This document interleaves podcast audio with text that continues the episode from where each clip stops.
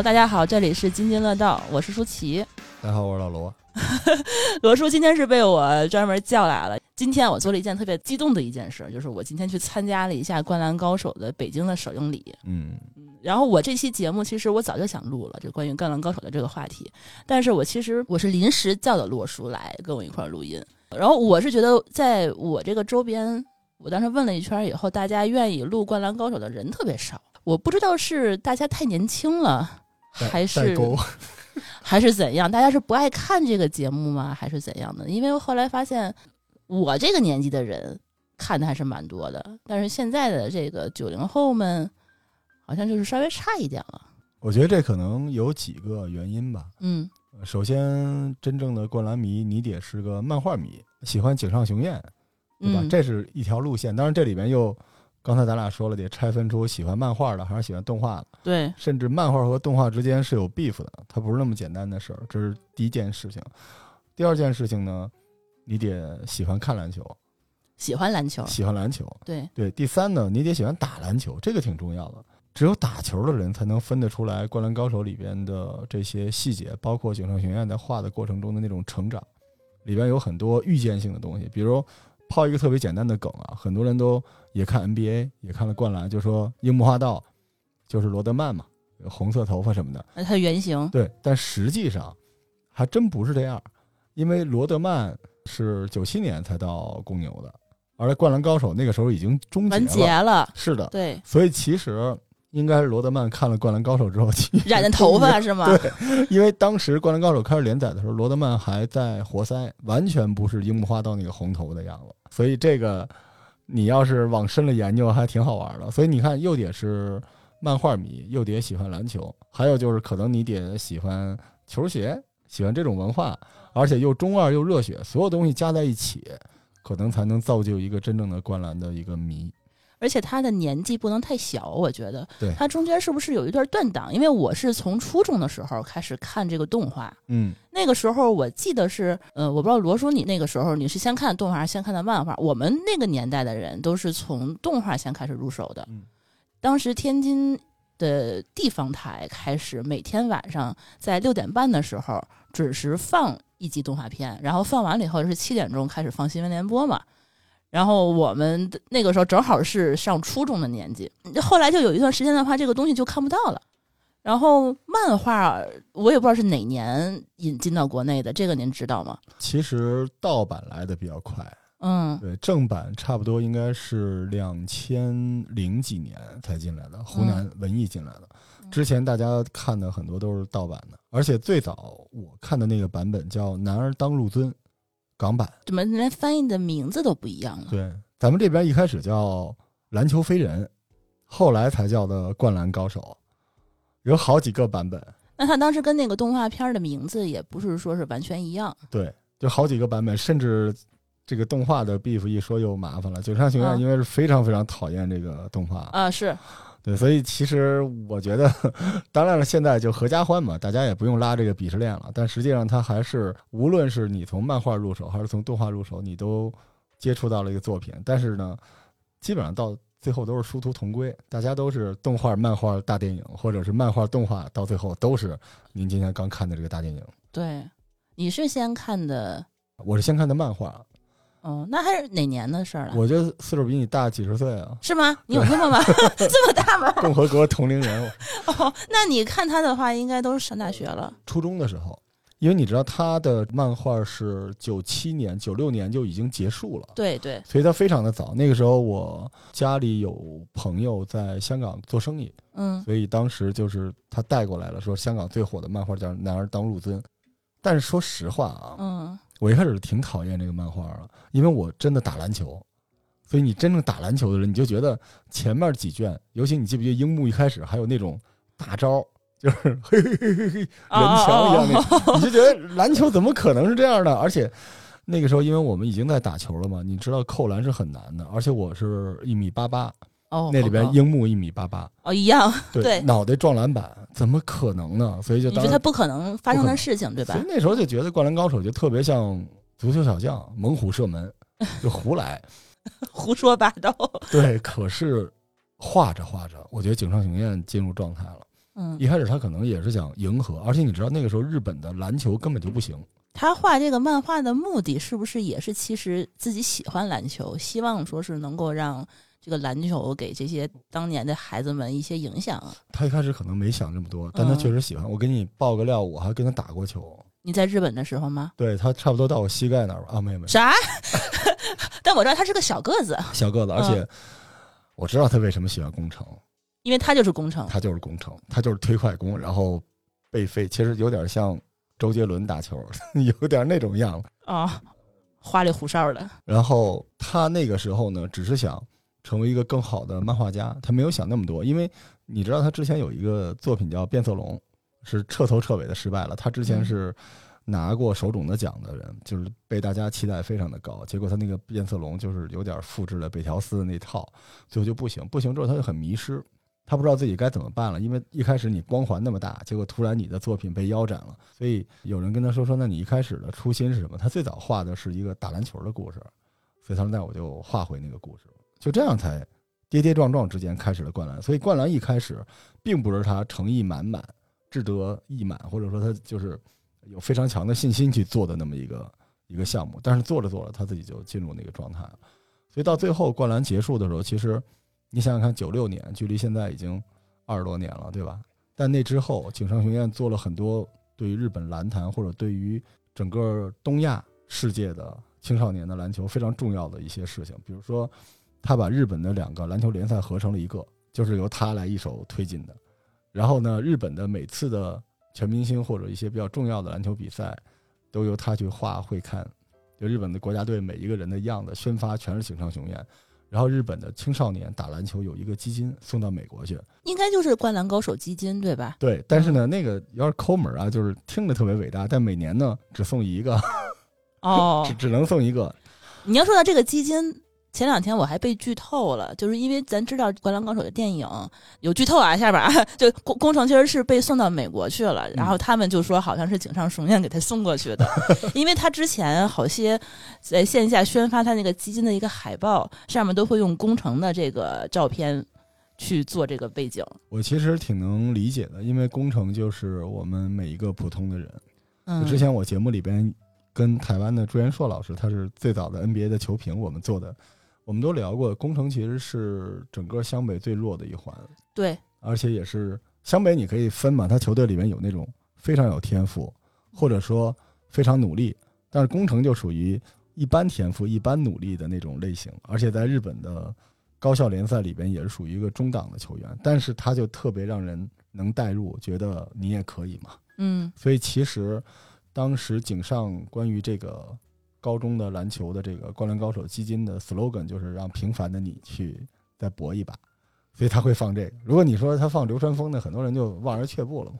今天就是我去翻小红书，就好多人看到在这个首映礼的时候说，我原来是工程作为主角儿，好多人他其实不太想去看，因为其实我们年少的时候，主角儿都是流川枫，都是樱木花道，就是这些热血青年们嗯。但宫城其实，在整部的漫画和动画里面，对他的背景的交代其实非常非常少。是我有印象的可能就是他跟三井打架，大家，然后追才子没了。大家对他这个人其实喜欢不起来，我觉得。其实咱们看湘北打的这几场比赛吧，整个嗯。灌篮高手里边，每一场里边湘北最大的弱点都是工程，而且工程每一次都对上了敌人最强的那个位置，比如说海南大，工程居然要对木申一，嗯，木神一应该是他们全国数一数顶级的，对对。全国的头号应该是头号的 PG 了嘛。然后打襄阳对上了藤真健司，虽然人没上，一上就给你来一三分，那是他自己勾搭上来的，对吧？你非得让他上，他 就上了。嗯，所以其实到后来打陵南的时候，先到章改打 PG 了，打了一阵子控卫。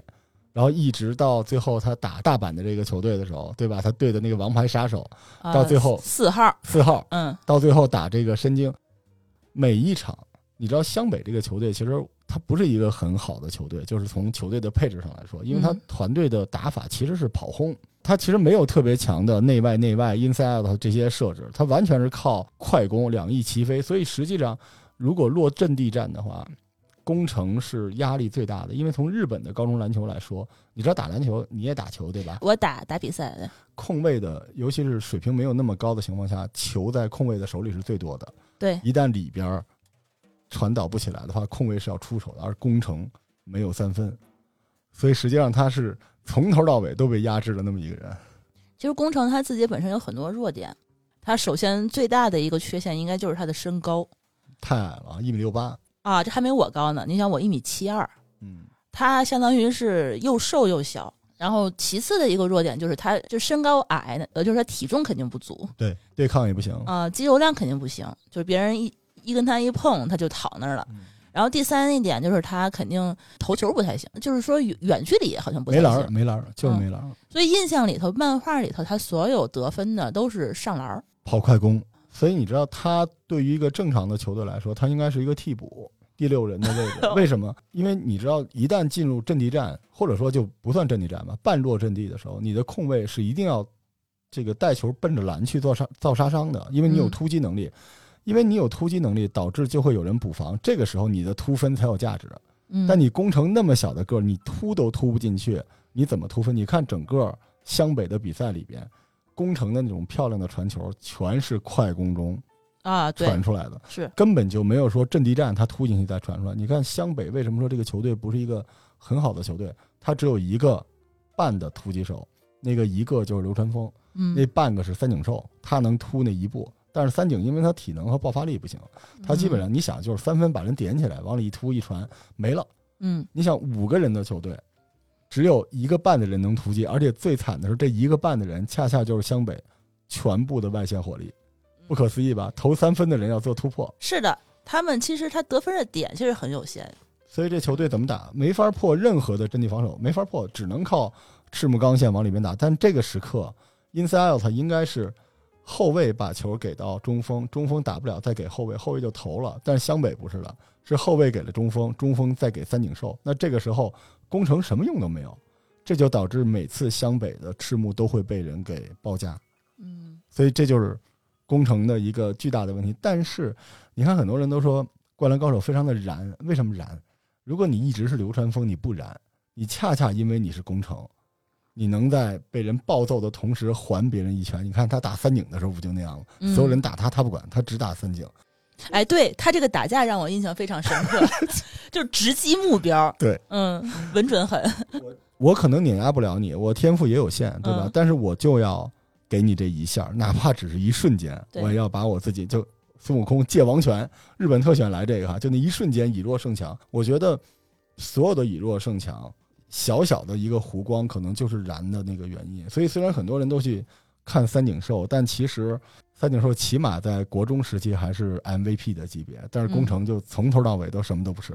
对，宫城他这人物特点就是在之前的动画和漫画之间没有特别交代，但是我记得好像是有一个非常小的一个井上雄彦的短片吧，嗯算是一个番番外的一个小小漫画，他其实介绍了一点点他的这个身世和背景，就是他的哥哥。当时是因为一场意外，好像就再也没有回来，所以他就一直坐在他哥哥之前经常待的那个小山洞里面，对，然后一直等他哥哥回来。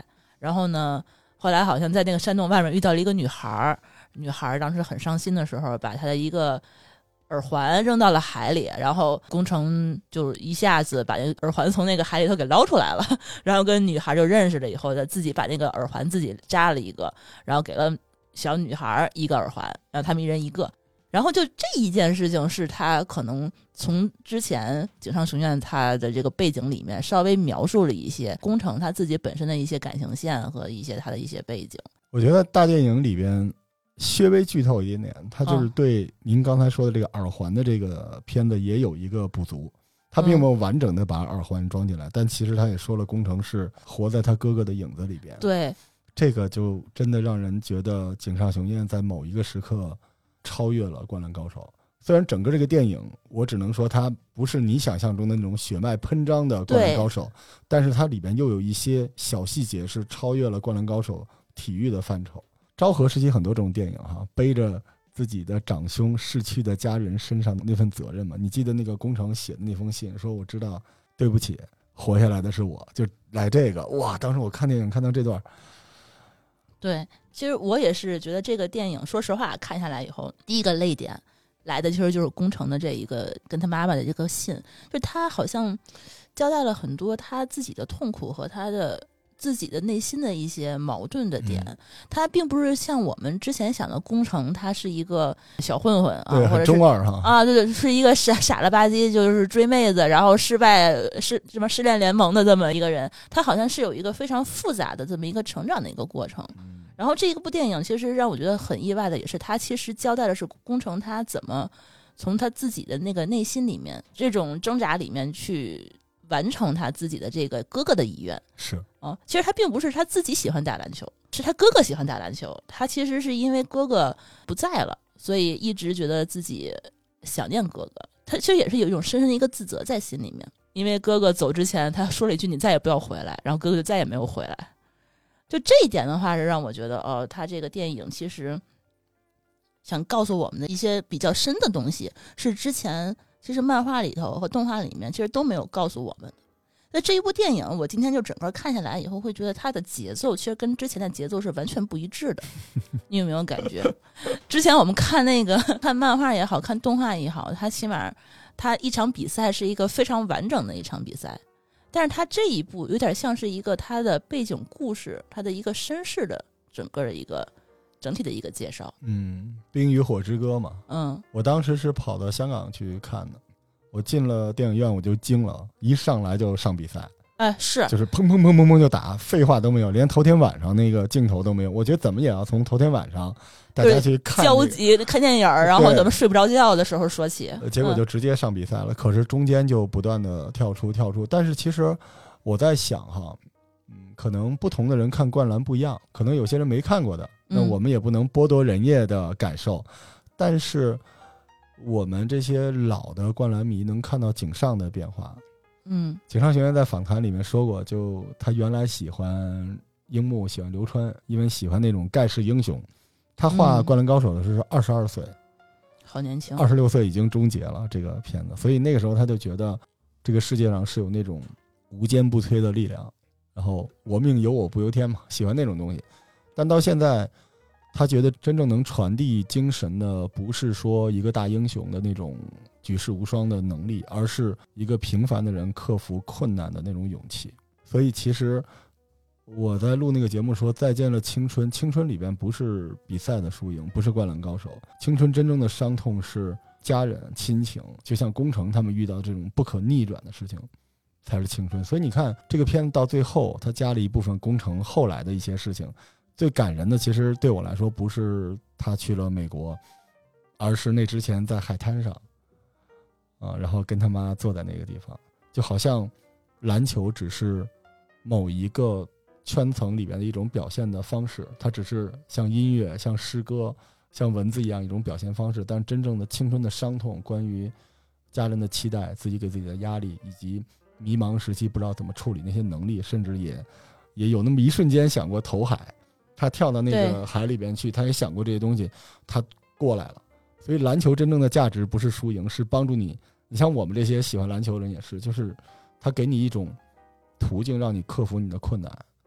所以那个我觉得是井上到整个这个电影里边，他想讲的那个故事，其实也是一个简单的故事。所以很多人喜欢看帅的东西。就会在这个电影里边会跟他想的不太一样，是是是吧？是，所以一开始大家期待的是一个青春的一个延续，嗯，可能是因为那班列车当时要发车了，我们一直在等，等它到站啊，等它开场。其实我们今天就是我这场首映的时候，我觉得它这个国内这个首映礼确实。给我的印象还蛮深刻的，因为这个首映礼其实是在北大的那个邱德拔体育场去直接看的，现场大概我目测啊，起码得有一两千人。哇！他把整个体育场改造成了一个电影院，竖起了一块长二十七米的巨幕在体育场里面，然后就是这是我第一次在体育场里头。跟这么多人一块儿去看电影，我觉得这个我不知道你能不能体会这种感觉。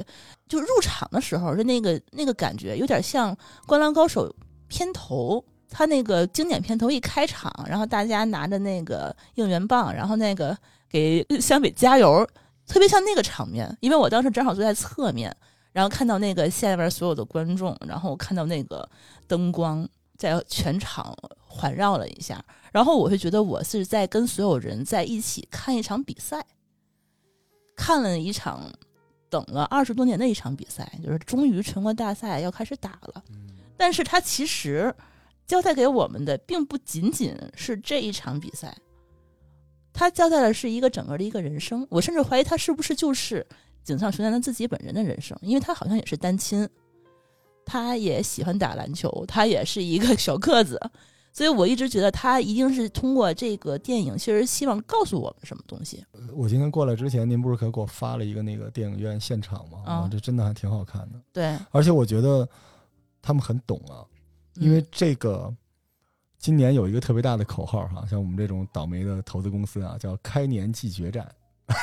今年很多在公司里边人，大家都经历过这个，因为今年比较特别嘛，大家就是想一上来就努力奋斗这样，所以这个电影院营造的那个氛围，恰恰就是这个电影的氛围，就是你一上来就在篮球的比赛场里边，对你在场里边，你在现场，我想这也是井上学院想让大家感受到的，你正在一个高速运转的一个现场。嗯但是在这个电影公映之前，井上接受过一次访问，啊、就是你之前是十年之间一直有人求他说去做一个这样，他不做，为什么今年要做？井上当时说，嗯、他虽然是一个固执的人，但是他也知道有很多人对于《灌篮高手》是有遗憾的，哦，戛然而止。无对论是动画和漫画都有遗憾。当然，这个我一直觉得有点此地无银三百两。他说他那个漫画的终结跟这个动画他不喜欢没有关系。你要真没关系，你说这干啥 是吧？但是好像应该是跟他那个《Jump》周刊应该是闹掰了吧？他一直澄清没有，嗯，但是呢，这个是吧？咱们也对对，没法直接说，没法直接嗯说。但是呢，井上说，我知道这件事情让很多读者有遗憾，嗯所以我今年想选一种方式，给大家一个交代。这个方式就叫再会，就是不是我们说的再见的意思，而是我们再相遇一次。而这个相遇，我想告诉大家要加油，因为经历了疫情，我想让你们能够振奋起来。所以井上就是做了一个好事儿。他虽然是一个很孤高孤僻的人，但是他觉得，如果他做的东西能够给人传递力量，他就想做，而且也想回报，所以就特别温暖的前提之下开始了这个电影。所以在电影里边，你知道，他说，就像我刚才跟您说的，就是他不太想去做那种盖世英雄了，因为他自己亲口说说，你看樱木和流川这两个人未来大家都能想见，对吧？而赤木和三井未来的他们之间的路也有，但只有宫城是迷茫的，被夹住的，所以他就想用宫城来告诉大家，我们每个人都有很多不可说的困难要去克服。嗯他想展示的就是一个普通的人怎么克服了困难。所以为什么这个片子是工程作为主线？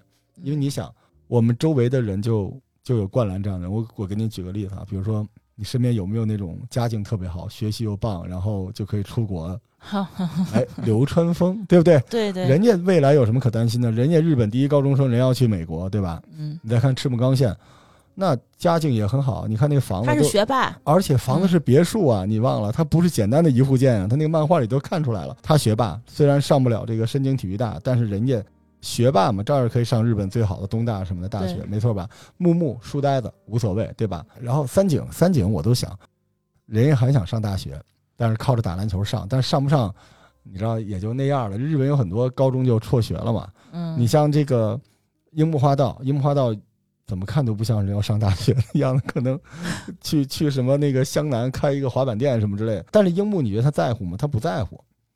所以我们身边有你有各种各样的小伙伴，有的小伙伴上完高中练摊儿去了，嗯，有人出国了，有人卖汽车去了，有的人继续深造。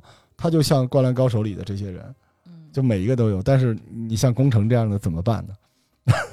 对，但是他最后电影的结局其实还不错，因为他去美国了，所以说他像他这么小 这么小的一个个子，最后居然都能去美国，其实还是让我觉得挺意外的我觉得就是井上想告诉你们说他赢了。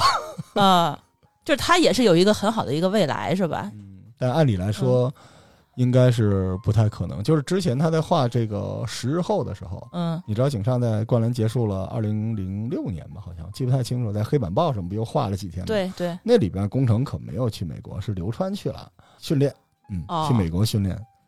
而且刘川当时不是加入了日本的那个青年队，呃青年集训队，哦哦，哦对，他应该就是一个选拔赛加入了这个。但是流川，你看为什么天天说去美国？你看刘川穿那衣服，骑的那个帕赛，用的那个沃克曼，家里有钱，呃，对对所以，人家可以随便去。所以最后他把工程放在那个地方，我觉得可能就是一美好的、美好的梦想。啊，这次其实我觉得这个首映礼吧，他其实安排了很多特别的环节。他一开始入场的时候就开始给我们介绍说，今天比赛的队员有嘿，哎四号、七号、十四号、十一号、十号，然后把这个整个的这个现场的这个氛围感就拉满了。然后他还专门做了好多就是其他的一些表演，比如说他一开始把啦啦队叫来了，现场给你表演了一个啦啦队的那个现场的热身那个那个表演。我不知道你们当时打篮球的时候有没有那个东西，我是没有在现场看过那个的。我们打 CUBA 可没有，我们就是我们班女班长自己一个人 大家加油。所以那个东西的话，其实并不是每个学校都有的。哎呦，根本没赶上。嗯您要说这个，我就全是眼泪啊！那时候看《灌篮高手》，九几年看，他们居然有篮球馆，而且湘北那个还有外套，我们有背心儿。而且他们还是一个并不是以打篮球为主的这么一个学校。你知道，整个神奈川嗯都是日本篮球界的盆地。神奈川在整个日本高校篮球界可能是前十名以外的这么一个破地儿，居然都有这个。但是它海南它也算是一个比较好的一个学校呀。在漫画里边说是长胜是神奈川长胜，哦当然了，他把海南写成了能够进决赛，嗯这个呢是可能井上雄彦先生他加油了，因为其实，在神奈川只有一个大学叫应该叫湘南工科。湘南工科这个学校在井上学院画这个漫画那个阶段里边进过一次全国四强，其他时间就是完全不行。哦，所以其实是很弱的队，然后居然都有篮球馆，还有经理，然后还有队服，而且关键你知道那个时候，我不知道你打篮球的时候是已经什么时候了，但对我们来说，一帮人穿着队服，然后拎着包去另外一个城市看人打球，我的天哪！那个，你像我们这帮人都是骑着自行车，对吧？骑自行车，然后还有队服，我们那队服都，我记得我们。那时候五中啊，我们打那个高中联赛是北京第三呢。那我们背心都是自己掏钱买，啊，太都不是学校校给的，学校没钱，对不起。然后我们那时候学校的有篮球馆，不给篮球队用，那是干嘛用啊？给排球队用。砰砰砰！五中打排球的，就是我们根本进不了馆，嗯，所以那时候觉得哇，日本这个条件太好了。对，尤其那个，你这漫画里面经常有有一个套路，就是用别人的脸和眼睛来描写你，就哇太厉害了。啊，然后这个人是谁？我们当时想，我的天呀！要是有人说，哎，这不是罗峰吗？这不是那个五中那个，就根本不可能啊，想都不敢想。所以你刚才说那个什么啦啦队，什么全是眼泪啊！我们 我们真的高中联赛打到决赛，打了十几场进决赛，我们才第一次进馆，然后我们还输了，因为没在篮球馆里打过球。你知道，篮篮球馆那个地面。嗯，你打你知道的，你踩上去都是暄乎的，当时都腿软。那时候我怎么怎么是这种样子？然后我们当时特丢人哈，一整个篮球队，人家那边热身，我们在地上搓那个鞋，想搓出那个吱吱吱的那个声音。哇，原来是这样的，从来没听说过。没听说。然后球在篮球馆，如果你那个球馆保养的不太好的话，球弹起来的高度都是不够的，嗯，全是血泪。然后觉得日本篮球怎么 啊，这太幸福了，还还有妹子给你加油，别做梦了，我。他其实现场还有好多人 cosplay 那个流川枫的那个加油团，长得也是那样的吗？比的要好很哦，多。那就行。今天现场还挺好玩的，有好多人 cosplay，然后有一个我觉得最像是 cosplay 才子的哦，一个小妹子，专门把头发然后扎成卷卷儿儿，然后哦戴了一个那个小帽子，嘿然后穿了一个蓝色的那个她那个紧身的那个运动短裤。哦，我这一眼就看出来了。然后就是旁边有一个人穿着一个十一号的那个流川枫的一个队服，他就拿一个扇子啪啪在那打他脑袋，然后我觉得还特别好玩。然后现场还有人，嗯，印象深刻是 cosplay 樱木军团的，哎，那个挺帅的哈。你看见了那张照片了吗？对，我在网上看到那个胖子叫啥？高公望。啊，长得真的是一模一样。我跟你说，现在我们这波人出去 cos 都是高公望，全都那德行。他那个眼镜儿，他就是一个三角的一个眼镜儿。哇，他这个是太神了，从哪儿找的？然后还有他们那个那个黄头发那个啊，大男啊，嗯，他那个头发戴假戴一假头套往那儿一套，有水户洋平吗？应该是有，因为他们当时是一个团队在那儿拍照片儿，然后拿那个就这个瓶子喝水的瓶子那咣咣咣在那儿砸，就是特别跟他们当年是那么回事儿哈，一模一样真。好。后来我就是因为我离太远了，我没把它拍下来。我觉得哇塞，这这帮子孩子们还蛮有感觉的。所以你现场感他已经其实拉满了。然后开场之前，他还有一个活动，就是他把北大还有另外一个野球野球地啊，对嗯，他们把两个队的人叫过来，现场进行了一场灌篮表演，没有直接打比赛，就直接给你灌了几个篮。说实话，这是我第一次看见灌篮，什么 因为我是没有在现场哦看见过灌篮的。实战灌篮是吧？对啊因为我之前那个学校就打比赛的时候，我们学校男生他毕竟不是什么好学校，他也没有说真的是有那个这个全国联赛这样的一个经验，他们是没有任何一个人是能够直接抓把球上去然后直接灌篮的，所以我第一次见到哦灌篮还挺帅，还挺激动的。而且国内的灌篮水平很高的，在亚洲是独步天下的。国内有那种职业的灌篮手，他打的不怎么样，但是灌篮确实挺棒的。嗯，我们那时候北航打 CUBA 跟清华打，我们开场之前我们一帮人上去扣，然后结果那个清华就哇这可以啊，挺厉害的。真正打比赛的时候被人暴切了七八十分，他不行啊。只会扣篮，其他什么也不会，哦可丢人了。灌篮，其实我印象其实特别深刻，就是刚刚接触这个《灌篮高手》的时候，其实就是因为他“灌篮”这两个字，啊，我觉得大家才燃起来的嗯。就打篮球，其实从初中什么的，就大家都会看一看对，如果这标题不叫灌篮少年，叫投篮少年篮，下擦板少年。就 就就或者说你哪怕说是一个三分少年什么的，嗯。我觉得可能都不像“灌篮”这两个字给人的这个力量感这么强。是。嗯。是，而且在那之前好像国内也不叫灌篮，嗯，就叫扣篮，哎，对。对吧？对对对对对，后来这“灌”这个词，可能是我当时研究研究，台北嗯。会说灌篮，哦。对。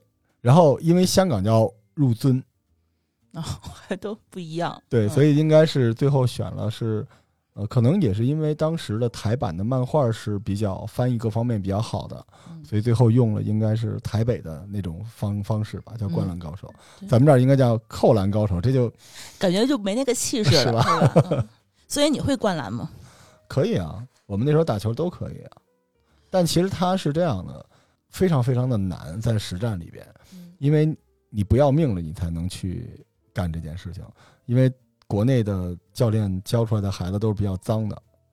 灌篮的时候，因为我们的训练，我简单跟您说一下，就是嗯真正一般我们小时候训练的，觉得弹跳力都是靠跟腱。你对们，那时候也练跟腱、练小腿，对吧？嗯，但实际上我们不练，没人教。后来我我小的时候就是带着沙袋蹲跳起，想练弹跳力，但是我半月板损伤的特别厉害。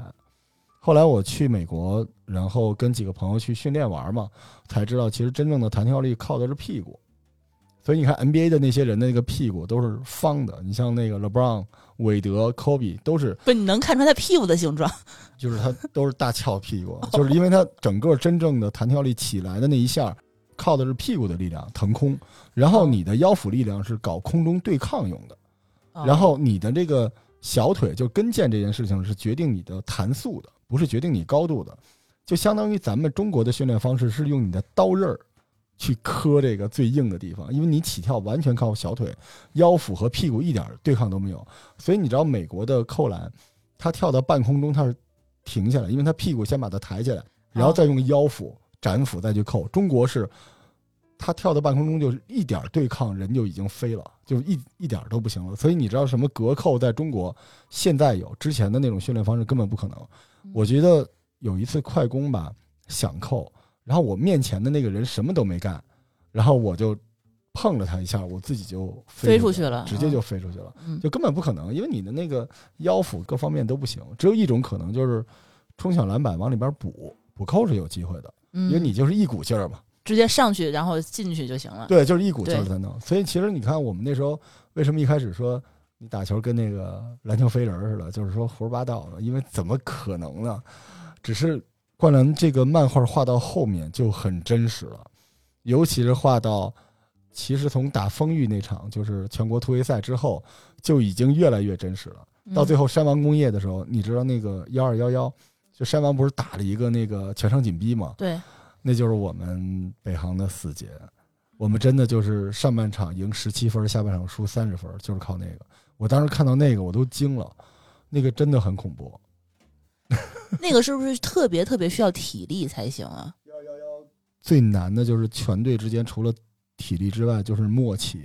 嗯它是动态的，它是前面有一个人领防，就是挡你发球的那个人，然后那是幺，然后二呢有两个人在中圈那个位置左右移动，因为它不能让你发出来，它直接断掉。然后还有一个腰在中圈后边一点往前，万一你有一个中锋跑，他要盯住，然后最后有一个手底的，他这五个人一旦漏了，就全都漏了。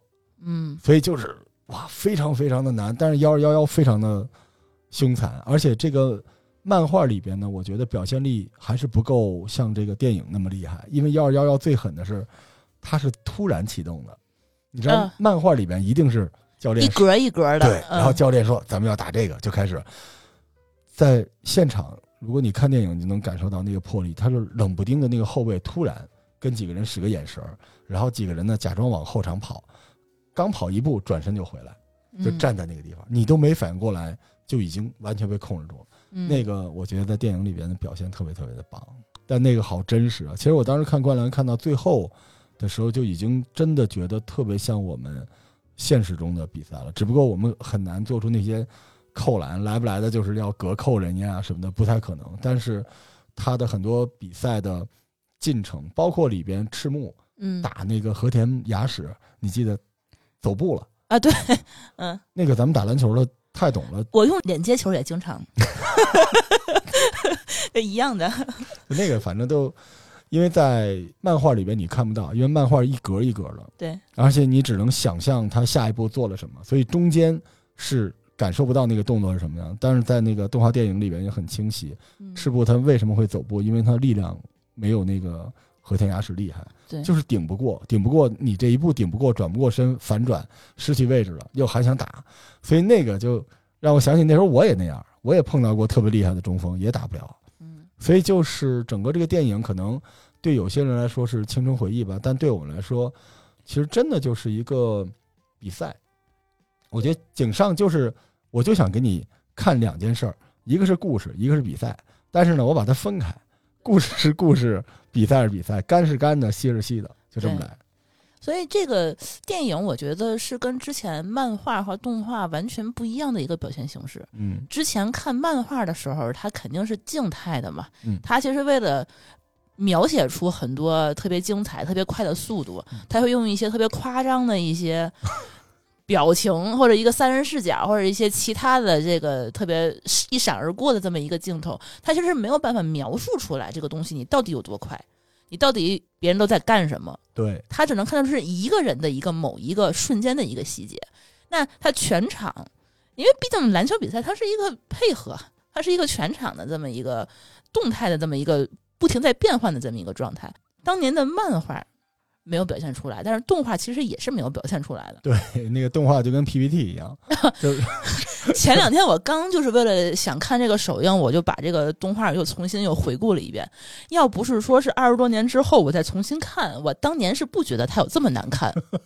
就是真的是 PPT。你看他那个仙道有一扣篮，嗯，整个那个人浑身上下都不动，只是那个人缓缓的就渐入渐出效果 往上升。对我现在其实都能脑补出来，他这个漫画他是怎么改编出来的。他就是把这个人的背景抠出去，对，对这个人直接上去下去左右来回晃。他甚至你很多的这个动作，他是整个人是不动的，只动一个胳膊而且说话的时候只有嘴动，啊。对，为了表示感动，那就只有眼睛在那儿不停的闪，呃水汪汪的。对，其他动作都不动。所以电影真的是完全不是一个级别的吧，更好的一个东西。而且电影很简单，就是他把那些漫画里边的一些比较精彩的一些表情的来龙去脉都说得非常清楚，嗯，就是他怎么会这样。比如电影我一上来就很刺激的，就那些人在卡位，因为你嗯在漫画里面看不到卡位，但电影里边每个人都在互相推搡，啊，是的，是的，呃，反摆脱。而且还有一点就是在，你知道漫画它是一个 highlight 的一个集合，就全都是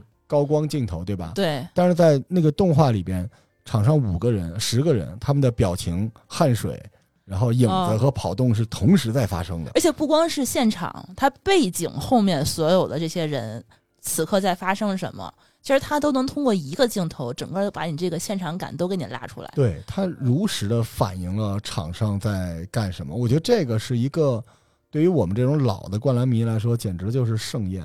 对因为你记得有一个很燃的阶段，就一连串的三井不停的进三分，对就到最后时刻。但实际上你会想，在漫画里面，说实话有一点点的失焦，因为漫画里面就是他怎么会这样？这个球难道只是在他们几个人之间？我跟你说啊，整个《灌篮高手》就是漫画加动画，我看下来，我一直不太理解三井这个人到底在场上除了投投三分，他还在干嘛？对对，他在哪儿？他干嘛呢？他从来没有说是画出来过一整个你的三分是怎么投出来的。没错，没错。他好像就是觉得你就是在那个地方，没有人防你，然后就传过去你就进了。哎，你说这个太形象了，其实就是相当于三井是一塔防，对就不管他怎么就有有人瞎就不管你，你就能投进三分？你看那个电影里面交代的特别清楚，对吧？三井从后场往前跑，我印象特别深。呃，首先啊，它很真实。你像动画里边一般拍二十多下都过不了半场，但是他那里边我数着，我也是变态啊，工程拍了五下，就已经到对方的三分线附近了。然后三井是先被工程挡了一个掩护，往一边跑，紧接着呢又被赤木挡了一下，有一个反跑，嗯，两次反跑之后，流川从三井的正面切过去，又吸引走了一个人，他的空位才出现。嗯，这就是非常非常的真实。就我觉得啊，我觉得灌篮原来没有这么好，是井上变好了。我甚至觉得他原来脑海中有些东西是没有那么合理的，他只是用一个又一个的 key point 让你觉得特别特别好。但是他这次他真的下功夫了。对。你要这么说，其实我是觉得他的这种整体的这个配合，其实也通过这个电影表现出来了比。原来都强了，湘北居然有双掩护，原来你的画面然后有好几个挡拆，对 我这之前我是没有在漫画里头看出来有挡拆这么一非常个东西少嗯。呃，湘北挡拆只有一个可能，就是赤木挡，然后三井投。你发现了吗？嗯因为呃，樱木是抢篮板在投，然后工程呢不进去，嗯对，然后他在外面流川不需要挡拆，流流川 流川就是任你谁来我都能就是一步过掉。，嗯其实灌篮在早期他会给人一个特别大的一个误导，嗯，就是你必须要把人过掉。这你又不是足球下底传中，对吧？你其实不用把人过掉，你就可以做动作。但是湘北那里边每一个人都是嗯干掉、生吞活剥了对方的人，完成下一个技术动作。嗯，对但是，在这个电影里边，你觉得，如果你之前没有看过这个漫画，你直接看这个，那你其实是拔高了那个漫画。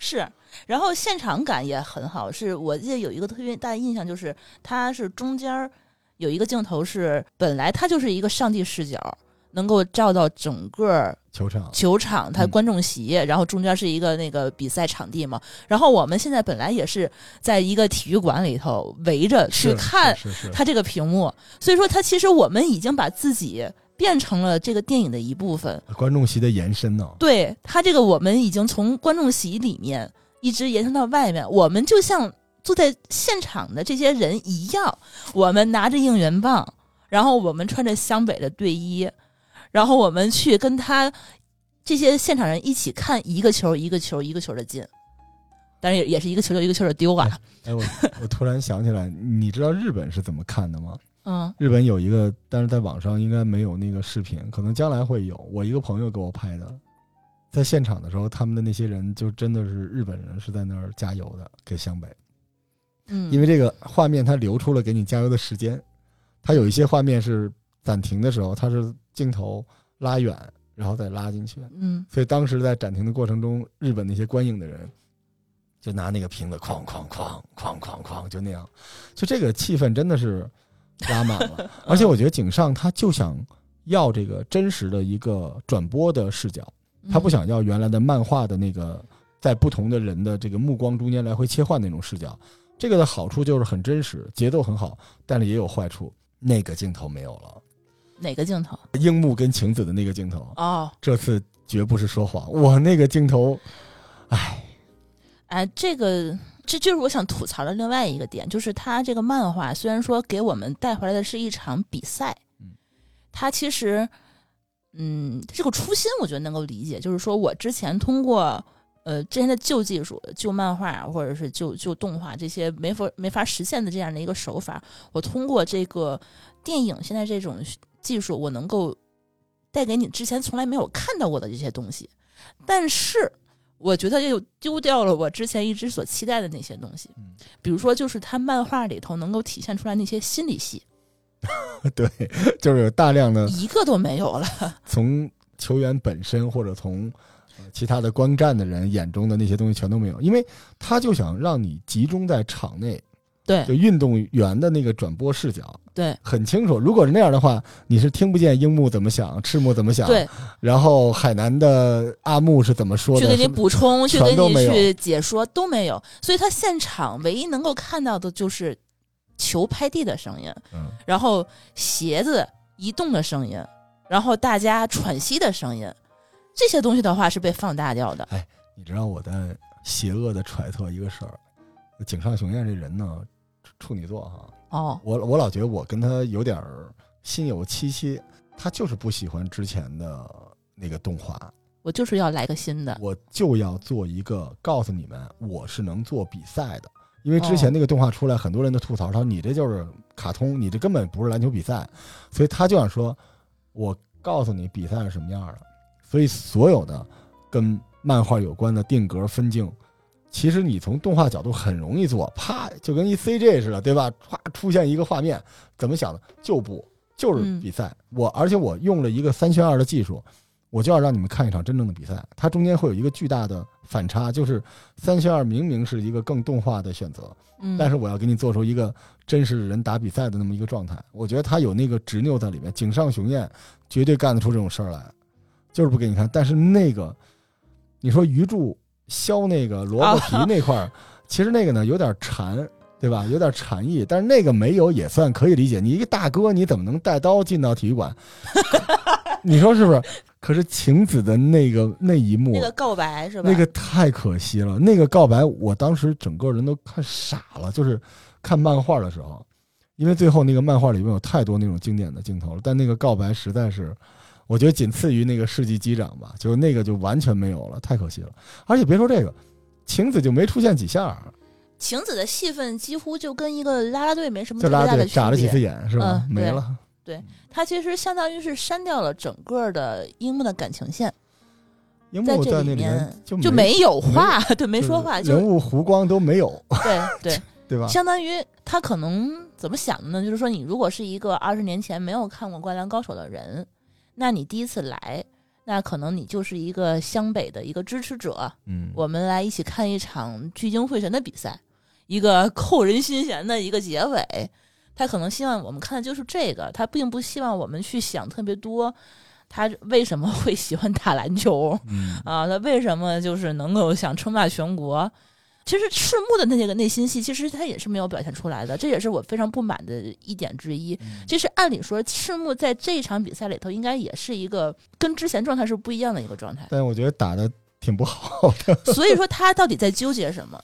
这是赤木他本身自己的一个困难哎，他要突破的这个东西。我突然想跟您聊两句这个，我我还挺喜欢这一段儿，嗯，呃，因为我共情了，你是喜欢他原来本身？我是喜欢在这个这个电影里边的处理，哦，因为漫画的处理就是很漫画，嗯，但是电影里这个处理就是我现在能看懂，因为那里边赤木，你记得那个小恶魔出现的时候，嗯，啪一下给拍死了。你在漫画里边你觉得赤木是不可战胜的，所以他到最后时刻他被和田雅史完爆的时候，他出现了一瞬间的彷徨。嗯然后最后呢，鱼柱跟他说：“你可以藏在泥土里边。”嗯，他说：“你会输，但湘北不会输，对吧对，？”但是那个逻辑就是说，你认栽了，但是你要把这个球队扛下去。可是，在电影里边不是这样的，电影里边赤木是想放弃了，他不是哦认不认栽的问题。那个小恶魔就说：“你已经可以了，你我我跟您这么说哈，我在我听众眼里面是一个特别燃烧的人，但实际上我不是。我有很多次想放弃，只是我的听众或者我的朋友在他们的世界里边，我是一个不可战胜的巨大的人，但其实我内心很多次，你知道当时那个小恶魔出现了，我就哭了。我在香港，我看到那一刻，我太懂了，就是你被一个，你终于发现，你知道什么叫中年危机吗？就是你永远无法成为你想象中的那个自己。现实告诉你，我当时就有那种感受，就是你突然发现你就是遇到了一个你永远无法越过的人的时候，你不会毫无缘由的燃烧起来，说我要干掉你。不是的，你真的是放弃的。所以那个时候赤木是放弃了，他在场上，对吧？已经完全不行了。那个时候他需要什么？他需要的恰恰是伙伴，而不是他自己。就是樱木花道给他屁股来那一下。是的，嗯。而且你发现了那个画面里面至少有三次。湘北有人倒地，是五个人凑在一起把他拉起来。在漫画里边，这个是没有特写的，但是在那个大电影里边，每一次湘北的人都是聚在一起把他拉起来。所以当时我能感受到赤木的那个脆弱的内心是由宫城这些人扛着。你记不记得宫城跟他说：“说老大，我们没有输啊，我们还有机会。”是。然后它里面有一个情节是漫画里没有的，就是你知道，比如我是队长，我要喊，呃，津津乐道。一二，对吧？结果当时我们是最强的。对，结果当时这个事儿，赤木对宫城点了一下头。宫城啊，赤木，嗯，山井也这样，是让他来喊。对，所以就是我不知道国配是什么样，但日配非常清晰。于是宫城喊了一句“湘北”，然后所有人喊加油。这个是传承，但实际上也证明赤木当时他就是很脆弱，他需要有人拖着他走。对，但是这个环节因为脆弱，我才觉得它是，它是它是正常的，它是应该的，那个才是燃烧的东西。对，其实，在之前漫画和动画里面，赤木刚宪一直都是一个怎么说呢，就是神一般的存在，就是这个人钢钢铁不入，就是对对对对，他就是一个老大，他就是一个团队的一个领袖，他就是精神支柱，我们都指望他，他就是应该在最困难的时候。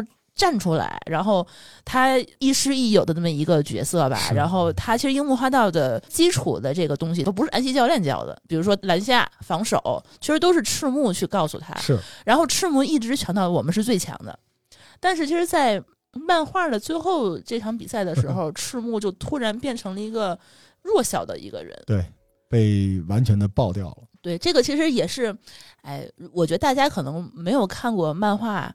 或者是这部电影没有看懂的人，他其实不太理解赤木到底经历了什么。他 特别好玩的漫画之前，大哥睡不着，出去跑步去了。比赛之前那一天，所以你就会觉得，其实赤木是一个情绪，并不像他自己表现的，就是一个这么顽强、这么有毅力，然后这么无坚不摧的这么一个人。就是我嘛。就是你外表看着是跟个那个大猩猩似的，你为了别人，你为了家人，为了很多，你要把自己变得无坚不摧、刀枪不入。对，但实际上你内心，他其实赤木是这几个人里头内心其实应该是比较感性，对，比较感性。他应该是有弱点的，从小就看着人家山王的那个画报长大，有梦想、感性的孩子。你记得漫画里面有一段，我就很动情，就是当时。呃，晴子看着赤木打不过那个和田雅史，说他从小一直笃信的他无坚不摧的技术，在今天这场比赛里面被一一的拿走了，全都从他的身体里拿走了。那是一个就是世界观的一个崩塌，崩塌了。而且当时你看到那一幕，我才知道这个漫画的厉害。正常的这种热血漫画，到最后老大都是悲壮的干掉了，或者跟对方同归于尽了，不会在这一场里边。就是实实在在的表现的完全不行，而且精神上也不行，我就觉得这个好真实啊。对，而且之前就是无论哪场比赛，其实赤木万一比如说受伤了，他下场了，那我这个场上其实是没有精神支柱的。嗯，对。但是这场比赛，我觉得就是非常反转的，就是说你的内在的力量是靠你的队友给你的。是靠樱木花道站在这个台子上，就 是对观众的喊说：“是我们一定要赢。”然后 来了他一下，太帅了，太帅了。然后你靠的是工程，工程给你传球，然后靠的是一些其他的队友，然后你给他的一些力量。所以说，哎，赤木刚宪这个人会觉得他变成了一个内心其实更。真实的这么一个人，包括他其实最后没有上成这个深泽体育大学，是不是可能也跟他这个就就是情绪化有一些关系。这场比赛他表现的非常非常的不好啊！你想想看，这场比赛就是，嗯，我觉得是他所有的比赛里面最糟糕的一场，他几乎就没干什么。他一开始前几个球应该是他他有十几分十几分、十几个篮板，嗯差不多有。但关键问题是，他被人完全给限制住了，对，而且导致他后来的防守也失位了。你看，有很多呃和田雅史进去的补防，他也没做到位。到最后是你记得樱木指挥他啊，说他一定不会传，对，然后他才去想起来，嗯，去防他。对，而且他很多进攻，比如说有一个突分的球到手里边了，反应半天没扣，等他起来的时候，结果被和田雅史造了一个进攻犯规等等之类的。首先就是他的技术实在是有限，而且还有一点呢，他被和田雅史碾压的还不只是技术，精神也被碾压。嗯，还有我刚才也说了，他那个走步是力量也被碾压，所以说白了就是很多优秀的球员，你遇到这种情况，你像勒布朗詹姆斯也遇到过这种情况，当时打凯尔特人也被这样，但你自己要想办法解决啊。嗯，你的解决方案是什么，对吧？你要不就是拼命的给你队中最好的人去传球，传球或者嗯当掩护，要不就是防守的你来指挥大家。但是当时对赤木已经完全崩溃了嘛，他连话他都不说了，然后他一直在原地愣神儿而且后来还 还哭了嘛。啊，对对，但是你知道我在想什么？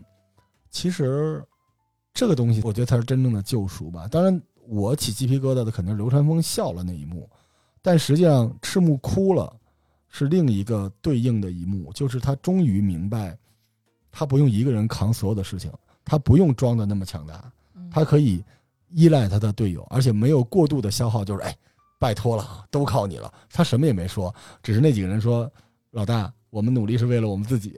就嗯不要这么没出息。然后那帮人都觉得无所谓，但实际上这个对于赤木来说是一种成长。你不要觉得你对这个世界那么重要，而且呢，你遇到困难，你到底应该怎么？所以你说他在那个球场上遇到的问题，他会的所有的招儿就是神奈川第一中锋这些东西，比起宫城活在他哥哥的阴影里边，比起三井活在他过去的那个颓丧的里边，其实都是井上雄彦想告诉我们的困难是应该怎么度过的。有的人是靠你摆脱心魔，有的人是靠你可以依赖别人，你不要嗯把自己看得那么重。是。然后我印象比较深刻是之前他其实一直想什么称霸全国，对吧？天天念念叨就是称霸全国，然后就是拼命拿小鞭子抽别人，在那儿练习。嗯，但是最后呢，他其实在这场比赛的时候跟别人说，其实我们算不上朋友。但是我们其实就是为了一个共同的目标，其实去打这场比赛，我们都想赢。但后来他其实度过了，就是他真正赢了，其实靠的反而是这些人。其实我是觉得他也是想告诉我们，就是说我真的是认怂了，不行了。但是有朋友，我们是打配合的，而不是打自己这么一个单点。靠你这么一个中锋，你自己就是一个真正一个精神支柱。其实并不是，而是你赤木你弱下来了，但是我们整体，它是一个整个的一个球队，其实是一个整体的这一个配合、一个精神、一个默契。包括刘春峰跟樱木花道之前就从来就没有，不可能，怎么还传球？唯一的两场传球都在这场比赛里。这个其实是印象最深刻，是因为他其实已经突破了之前自己的认知了。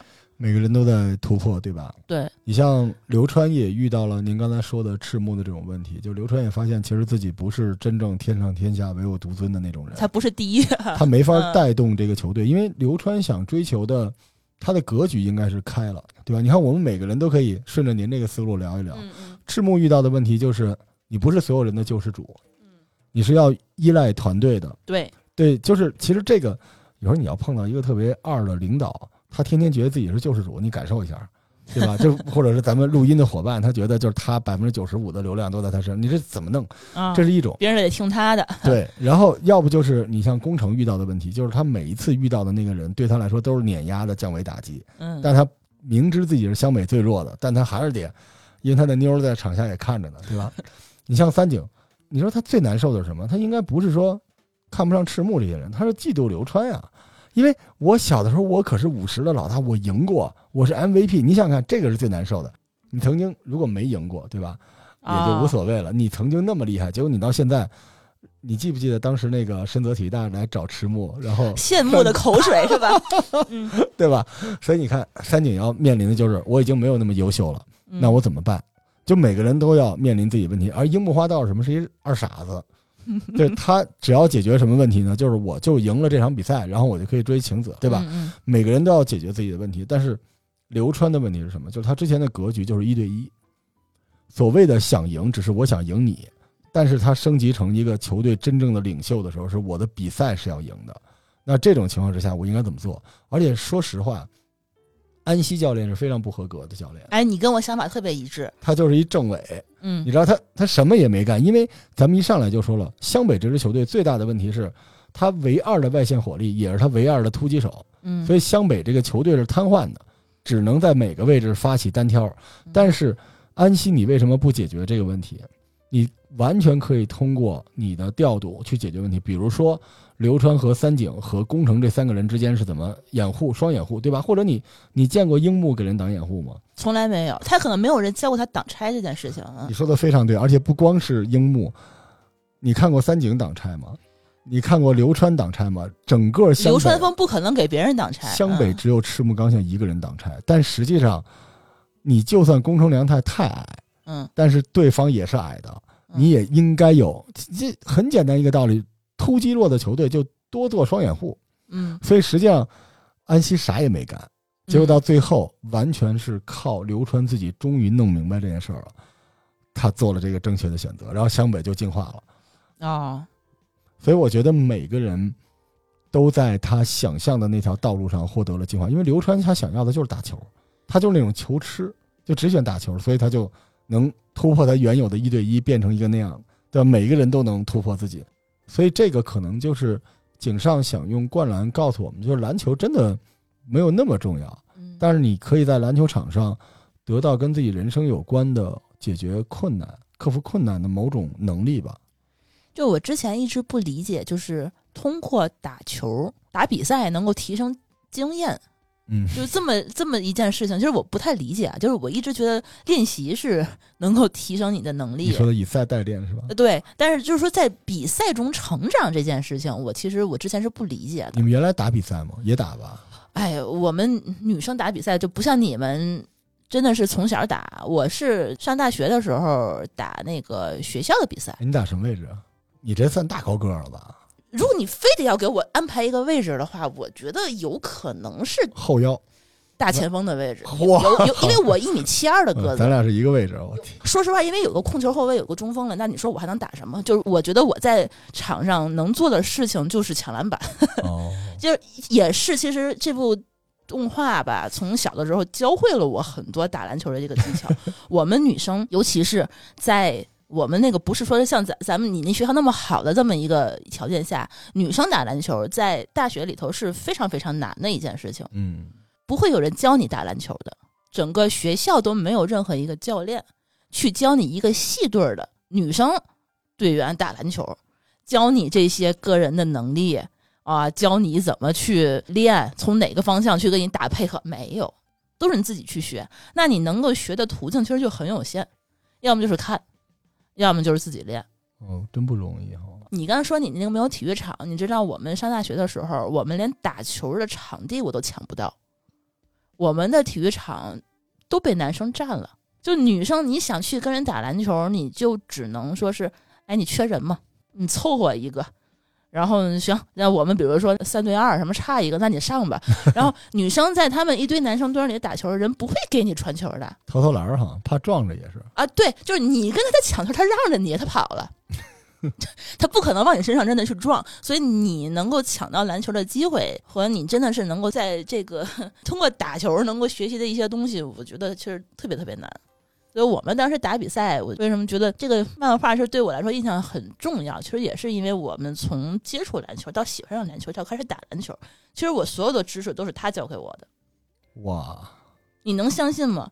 就是你去抢球的意识，去抢篮板的意识，抢断的意识，包括快攻的意识，就没有 我没有教练，我们的教练可能就是我们的男队儿，他们可能有一个跟我们女生稍微走的稍微近一点，他会愿意教教你，然后其他的就是我们打比赛的时候看看他们怎么打，然后他们打球的时候，我再端个球在下面坐着看他们怎么打。所以你那么喜欢灌篮啊，因为你正好也是打篮球的人。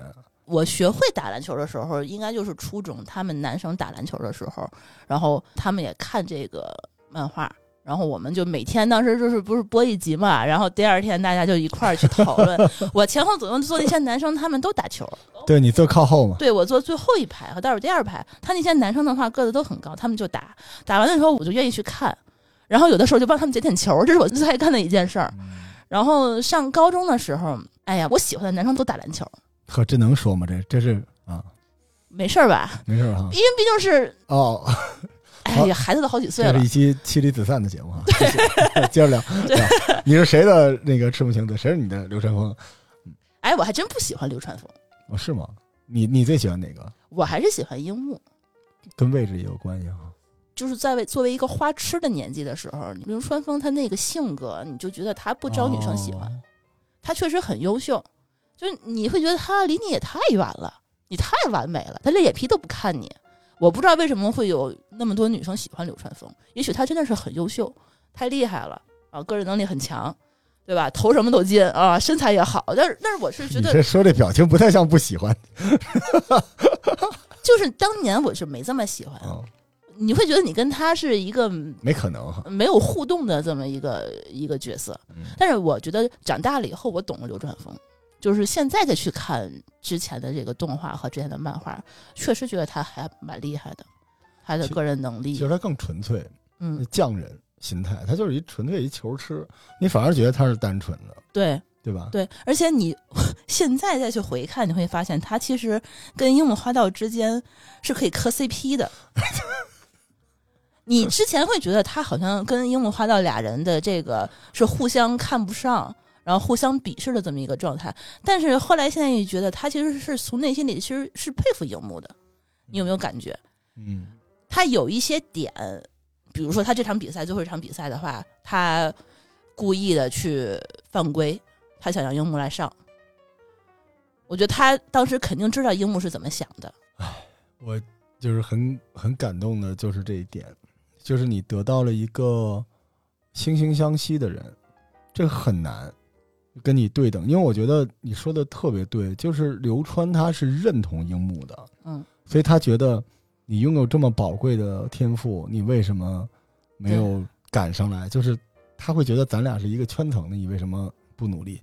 我那个时候高中打球，有一段时间可中二了，你知道，进一球说我要做北京第一高中生，然后同场都是老大爷哈，结果。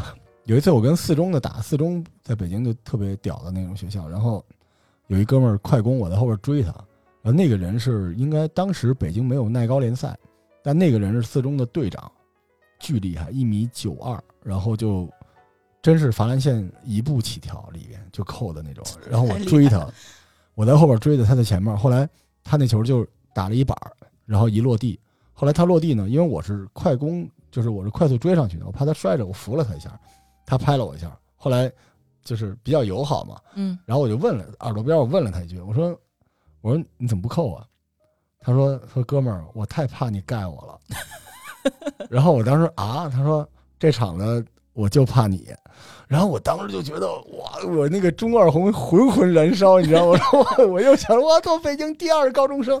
就那个时候，你碰到那种特别厉害的人，然后他他特别赏识你，嗯，就那种感觉特别好，你知道。在六七年之前，哎，七八年之前，我在美国，然后去那个德州一特破的一破酒吧，因为便宜嘛，说那个酒吧呃什么威士忌随便喝二十美金，我就去了。然后旁边呢有几个老头儿，也不叫老头儿吧，五十多岁的大哥大叔在那聊天，我在旁边听，因为正好在放湖人的比赛。然后那几个老头聊什么呢？就是说那个说，哎，这球那个加索尔没投进，说应该签你。他说：“对，说当年，然后旁边一哥们说，当年他有一首那个 Baby Hawk 小天钩啊，很厉害。说湖人到现在没有任何一个人有他这个本事。然后那人就赶紧说：‘哎，不是，我觉得当年你那个突破是特别厉害的。’然后我在旁边，你知道傻了，看呆了。现场的小酒馆里听现场，看呆了。就是，就我们这些兄弟有没有到老了之后，大家一起聊说：‘哎，当年。’我真的有说你化工学院那球差点补扣进去，你那球太牛了。然后那人说不是，我觉得你半场那三分是最牛的。我觉得就是篮球最好的样子就是这个。就如果你没奋斗过，没有在篮球场上打过比赛，你失去的其实不是回忆，是朋友。是，其实真的是就是，甚至那些人到后来可能干别的去了，跟你关系也没有那么。你看我那个节目里面，最后我是真心的感觉，就是我们那群都没人说话了，嗯篮球的群啊，没人说话。最后我说咱看场球，加一加一加一，一堆人说行，哇，就那个瞬间觉得好燃烧啊！可是就是大家一起在篮球场上流过汗嘛，但是有一个前提就是你打太臭的不行，啊，不带你嗯打得好的都得是那几个，就是每个人有个什么每场比赛的高光时刻，大家能聊在一起。我觉得那个感觉就是特别特别棒。是，就是我现在回忆起来，我喜欢篮球和喜欢打篮球，都是因为这些人嗯，就是包括爱看篮球，也是因为周周围喜欢的男生爱看，那我就会跟他一块儿去看。他喜欢男生爱打，那我就会愿意去去看他打。然后呢，他爱玩儿，那我就会陪他玩儿。然后随之就不知不觉的自己就会了。然后上大学以后呢，嗯，也是啊，就是因为我觉得打篮球男生好帅，真的是你好帅。这你这期节目 能 还行不行我真？的受不了，有这么一段时间，他影响了我的择偶观，就是我只喜欢打篮球的男生，那后来是发生了什么让你就是我毕业之后就没有人跟我打篮球了，就没法再找了，就找不到了嘛嗯。但是那个时候，我你的友谊其实也是在打篮球里头去嗯慢慢的然就是认，就当然更深刻。我当时是跟我特别好的一个朋友，他正好是我们队的中锋，我们俩正好还是一个宿舍的，包括另外的那个后卫。其实我们系整个其实就我们仨，其他的那些人。女生那个篮球那个水平，其实就仅限于就打人嘛？呃，对，我知道挠人嘛。就只仅限于在场上能跑，啊能能够比如说就给你传个球，然后你再传回来，就仅限于就是你你你有不五个人嘛，你总得再上俩吧，嗯，就是你你得叫一个人谁。来都行。呃，对对对，但是你平时的，比如说练习的时候，你就会觉得他这个篮球就是在你的整个的，呃，高中啊或者大学的时代，你能够回忆起来，你最开心的事情，全是跟篮球有关系。嗯，真好。我已经不记得我上大学的时候还有其他让我特别特别开心的事儿吗？好像没有，就是我们赢了比赛，我们又输了比赛，然后我们在场上通过这个篮球，天天哦看到自个儿喜欢的男生在场上打球，然后每天下午一下课也没人看书，就抱着球就去操场，你也打不了，你也抢不过他们那个地方。你就只能在那儿在那儿看看完他们以后，能够说哦，你上来跟我们一块儿打，你就特别开心，你就抱着球就上去了。就你现在想到的就是这些，啊，这种女生还挺招男生喜欢的啊。真的吗？真的，我们在东单打球，所有的场子中间，一般带着女孩玩的那种，那女生都是众星捧月。你们真的这么想吗？因为我当时我们女生那个篮球都是我们系那个学长那个男队的人教我们的。我跟他唯一的矛盾点就是他觉得我太咋呼了，就是 在场上可能是因为太闹腾了，就 就是樱木，呃对，我天太就也也也也倒没那么夸张吧，就是他觉得女生就应该是女生的样子，而不是应该在场上来回跑来跑去、跳来跳去，然后就希望你塔防是吧？当三井寿，啊，对对对对，别说话那种。哎，你篮儿准吗？准。当时能够有远距离射篮的人不多，对，因为力量嘛。女生她其实投篮球，我觉得还不是说特别的有力气那种单手投篮。我们从来不会单手投篮，我都是胸前投。嗯，你那根本就砍不过去。我还试过几次，我从来我砍不到那个三分线那个地儿，我根本就碰不到那个篮板，就没有这么大的力气。其实我们当时也不太懂去做体能训练这件事情，就没有人教过你这件事情。我们最后就唯一输了那一场比赛，就是因为他有一个园艺系的，他们那个女篮，他们那个女生真的是很厉害，他们就是体力型的，那女生每天十公里。我到最后下半场，我真的是完全跑不动，她还是快攻，会打个球，我真的是追不上他，我这太累。我不知道你们怎么训练啊？就我们当时是没有人告诉我应该去怎么系统的训练。我们男生可能教过我挡拆，然后教过我上篮儿，然后教过我一些其他的，比如说呃篮下转身，就这么简单的一些东西。但是其他的，其实他要如果不是跟你关系特别近的话，一般不会有人去主动的教你。我印象就特别深刻，就是我打第一场比赛的时候，我们那个学长不让我上场，就是因为我之前在球场上的时候，我拿球追着他打，因为我跟他说没有人教我们女生打球，我们需要有人教我们，告诉我们应该怎么做。然后我 就，然后他就有点不高兴了，他就可能也是当时觉得可能有点烦了吧，然后就死活就不让我上场。我当时印象就特别深刻，我的好生气啊！然后第二场有一个学姐，正好是脚受伤了，被抬下去了，你知道我多开心吗？终于可以上场了，然后就再也没有下来过。你说起那时候打篮球的经历，就特别带劲哈。对，其实其实我现在想想，我喜欢篮球吗？因为我毕业之后，其实也就没有再打过篮球了，因为我找不到之前可以跟我一起打篮球那些人了。对。然后我现在整个。电影和整个漫画，我印象最深刻的就是三井那句话，就是我想打篮球。我现在脑子里全是这句话，但是我知道我再也打不了篮球了，因为你能够跟你一起打篮球那些人，其实你，你你的心里其实还有他们，就是你还能够在比如说看这次电影的时候，你想到他们，但是你还能跟他们在聊什么呢？有的时候我总是觉得，他们其实已经跟我走上了一个不一样的路。就前两天，我就是为了要看这个首映的时候，我就去看之前的那个漫画和他那个动画，我就重新看了一遍。我当时就看到就这些东西的时候，我就几乎这两周吧，我就没有干什么正经事儿，因为我觉得我就陷入的那个情绪里就出不来了。就是因为我一直觉得，就是一种怎么说呢，就是一种遗憾吧。就是当年我们的高光时刻，可能就是那个时候。就我们年轻的时候，就就是能够从球场上去打比赛，能够真的是觉得自己是年轻的，是热血的，是开心的。因为有些人他能够知道，哦，你那个时候你在开心什么，你在为什么努力，然后你输了球以后你有多难过，然后你有队友的鼓励，然后你有他每天可以陪伴你的朋友。但是现在我会觉得，他们大家已经成了一个你没有办法去。可以直接找到的这么一个人，他哪怕就在你的朋友圈里。但是我比如说，我那天我我要来看这场首映礼，我本来有两张票，我第二张票我一直在找，我可以让谁来跟我一起看这个电影，我找不到这个人。就这一点让我觉得，就是现在再去回看这个电影和这个漫画的时候，我觉得，哎。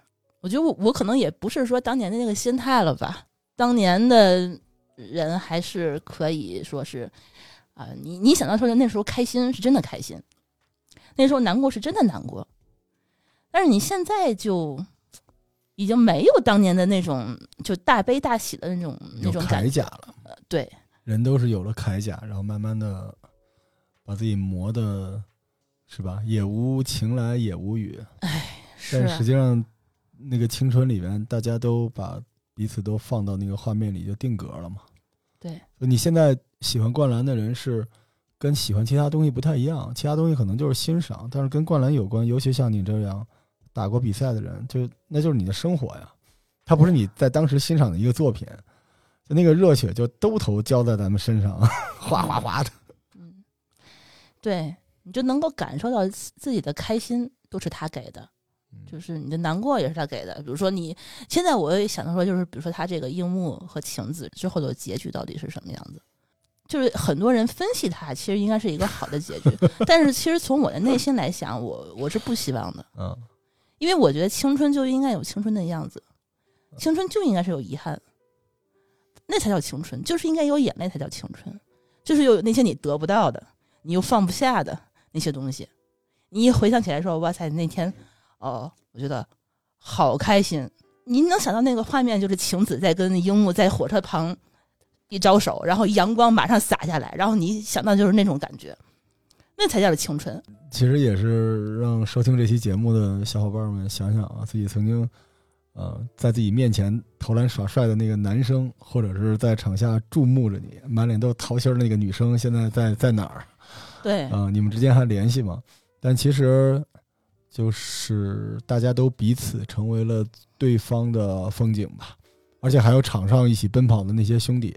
对对，因为毕竟大家一起经历过这些事情嘛，独一无二。而且实际上，那些兄弟不光是我们现在说的青春的回忆等等之类的，而且他应该是帮助我们度过过青春时期最困难的那个阶段的人，就像赤木的那些伙伴，对吧？其实我觉得啊，我觉得朋友圈是一个不好的东西，因为朋友圈里边是因为需求或者价值观有站队，而且你知道他给你推送也是这样的。如果咱俩没有聊过一句话的话，你是看不到我的朋友圈的。你不用点，我也不会被推送。所以实际上，朋友圈是一个，如果我们认为现在的很多社交都是无效的或者低效的话，朋友圈是这么一个东西。但如果没有朋友圈，想象一下，如果没有，其实人和人的距离还是按照我们曾经拥有的东西来排序的。嗯，你的那些朋友的标记前面会有队友谁谁谁，队友有了朋友圈，他就是。播客运营谁谁谁 什么对吧？嗯，所以其实我倒觉得这是一个时机，有可能我们到现在大概三四十岁，可能我比较小，我十几岁哈，但是我们都经历了大半场比赛，嗯，或者半场比赛，是不是也可以依靠一下队友？就是不管多长时间，都是一场比赛的一个休息的时间，召唤大家呼朋唤友。别管打没打过比赛的，但是我们也一起完成过青春的比赛，来一起看看电影，然后看大家都怎么样，过得好不好。嗯，你会想到，可能一个不知道为什么就没有联络、失去联络十几年，他其实就在朋友圈里那个人，比一个天天跟你联络谈项目的人，其实好得多，真的。其实我都不需要知道他过得好不好，因为我知道他过得都挺好的。就我就希望，就是说我哪怕在朋友圈里头发这张照片的时候，你给我点个赞。我都能懂，然后我就会立马想起来说：“哦，你知道我在激动什么？我为什么要去看这场电影？我为什么要一个人自己亲自去看？我觉得他不用多说什么，因为我觉得可能有的时候也不需要再多说什么了。嗯，你跟我说一些你现在孩子几岁了，上什么学呢？其实我觉得也没必要。嗯，我觉得有的时候我我身边现在我过得好不好，我怎么去跟他说，也不是一个简单的就是。”几句话能够说明白的一件事情，全在球里了。对，我就希望就是说，你知道我这个时刻我在想想到你了，嗯，我觉得就可以。或者是你你看球的时候，你给我点了一个赞，你就知道我当时我们在回忆当时同样的这么样一个回忆，同样的一个心情。我觉得是一个心照不宣的这一这个画面真的很像这个电影，就是可能你。闭眼睡觉，或者是某一瞬间，突然那个画面就撕开了，就是那个上场。然后，虽然今年是二零二三年啊，疫情后的一个四月份，但是在那个瞬间，你会一瞬间回到年轻时候那个球场上，你的小伙伴在旁边压着腿，互相拍着肩膀，正准备上场。对，那就是《灌篮高手》对于我们这些人的价值了。它不光是回忆，嗯，它就是你。能量的源泉，那个瞬间就是大家一起上场。对，就你现在能够想想到的，就是你当时定格下来的那几个画面吧。它已经不是一个连串的画面了。就像今天刚才我录音之前，就是突然想到这个学长，我就跟他聊了两句。我当当年我到底打了几年篮球比赛？我到底得第几了？我已经完全不记得这些事情了。我就记得我输了，好像得了第二。然后他说：“呃，还还还个混篮。”我说：“哦。”我怎么完全没有印象呢？这混了，就是男女混。对，就是男生打下半场，上半场女生打下半场。我们当时女生是输给园艺系了，我们得第二，然后男生是第一名。然后混篮的时候，我们又得了第二，又输给园艺系了。所以说，我们当时输的那场比赛，那园艺系真的女篮真的很强，强到什么程度？他们男生打不过他们女生，就这么强。就是我们当时输的已经碾压在地板上来回摩擦的那种那种程度，就完全输的完没有还手之力。就是我现在能够想到的，就是就这些东西我已经完全连成连连不成片了。就时间过得太久了，但是我就会记得我们当时在场上来回跑的那种兴奋感。嗯，就通过这场比赛，我完全就一下就被点燃了。但是我其实也意识到，我其实这么多年丢了很多东西。这个是我之前我从来没有想过的，因为我很少去回看我的我的记忆。我是觉得记忆其实是应该是被封存的，因为你这么多年其实是在成长，你没有必要去往回看，你说你总去说之前的一些高光时刻，自己当年 是什么样子，就我不愿意去去说这件事儿。包括如果我要不提，我周围的朋友都不知道我其实打过篮球，他都不知道我为什么喜欢打篮球的男生，他甚至觉得我喜欢这个电影就是起哄。所以我的时候就不愿意去跟他们太多的去去说这些话题，是因为我其实确实觉得，哦，我当年比自己现在是要勇敢，这是我这两天给我自己一个非常非常深的一个 一个反思吧。当年是一个喜欢一件事真的很喜欢，喜欢一个人也是，就是说你真的是愿意去说出来，然后愿愿意努力的这么一个人。但是现在我会觉得已经，哎，年纪啊。就是三十五岁危机，就已经已经可能就像赤木一样，就是认命了。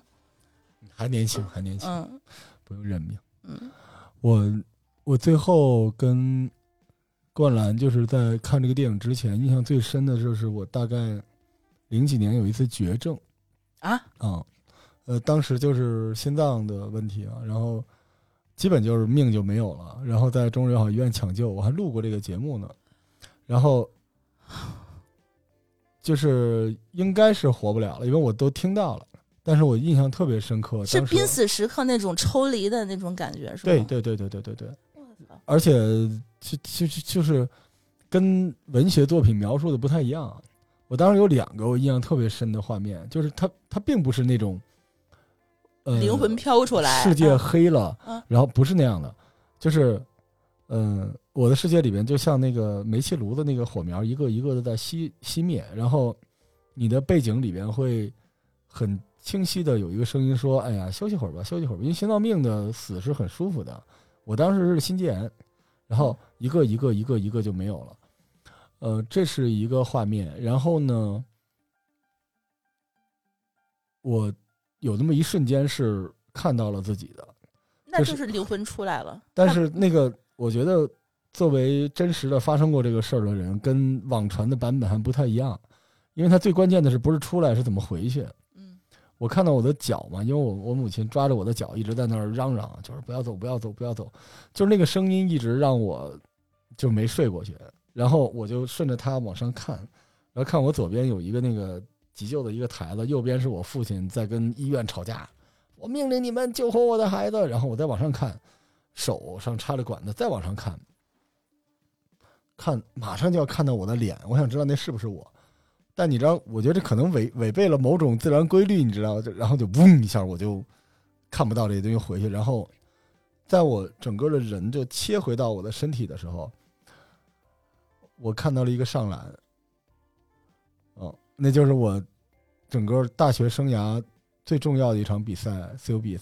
CUBA 的比赛，然后那那场我之前犯了好几个错误，然后最后幺二幺幺，我们临时我们在场上，我记得是打北邮，然后北邮当时是刚从 CUBA 调集下来，然后，嗯，我们队长看着我，我跟我们队长说：“咱们打一个幺二幺幺吧。”我们队长的眼睛都立起来了，说：“因为我们从来都没打过，我们练过。”然后我们队长，我们就在最后十几秒把那个球断下来了，然后我快攻。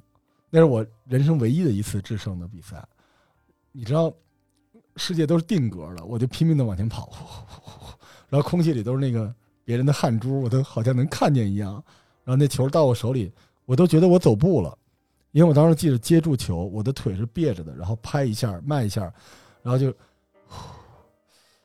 那个声音，然后那个球就进了那个框，我都不知道怎么投出去，然后歘。我当时濒临死亡，最后那个我回到我身体里的时候，我很明显的就前面的黑暗是没有，就看到了那个上篮，我印象特别特别的深，唰一下，所以你知道就是能打篮球还真的挺好的。然后我们那时候不被总结的青春，没办法被总结，没办法被提炼，不像我们现在有表达的能力，那些东西最后就都被都被灌篮高手给混合起来了。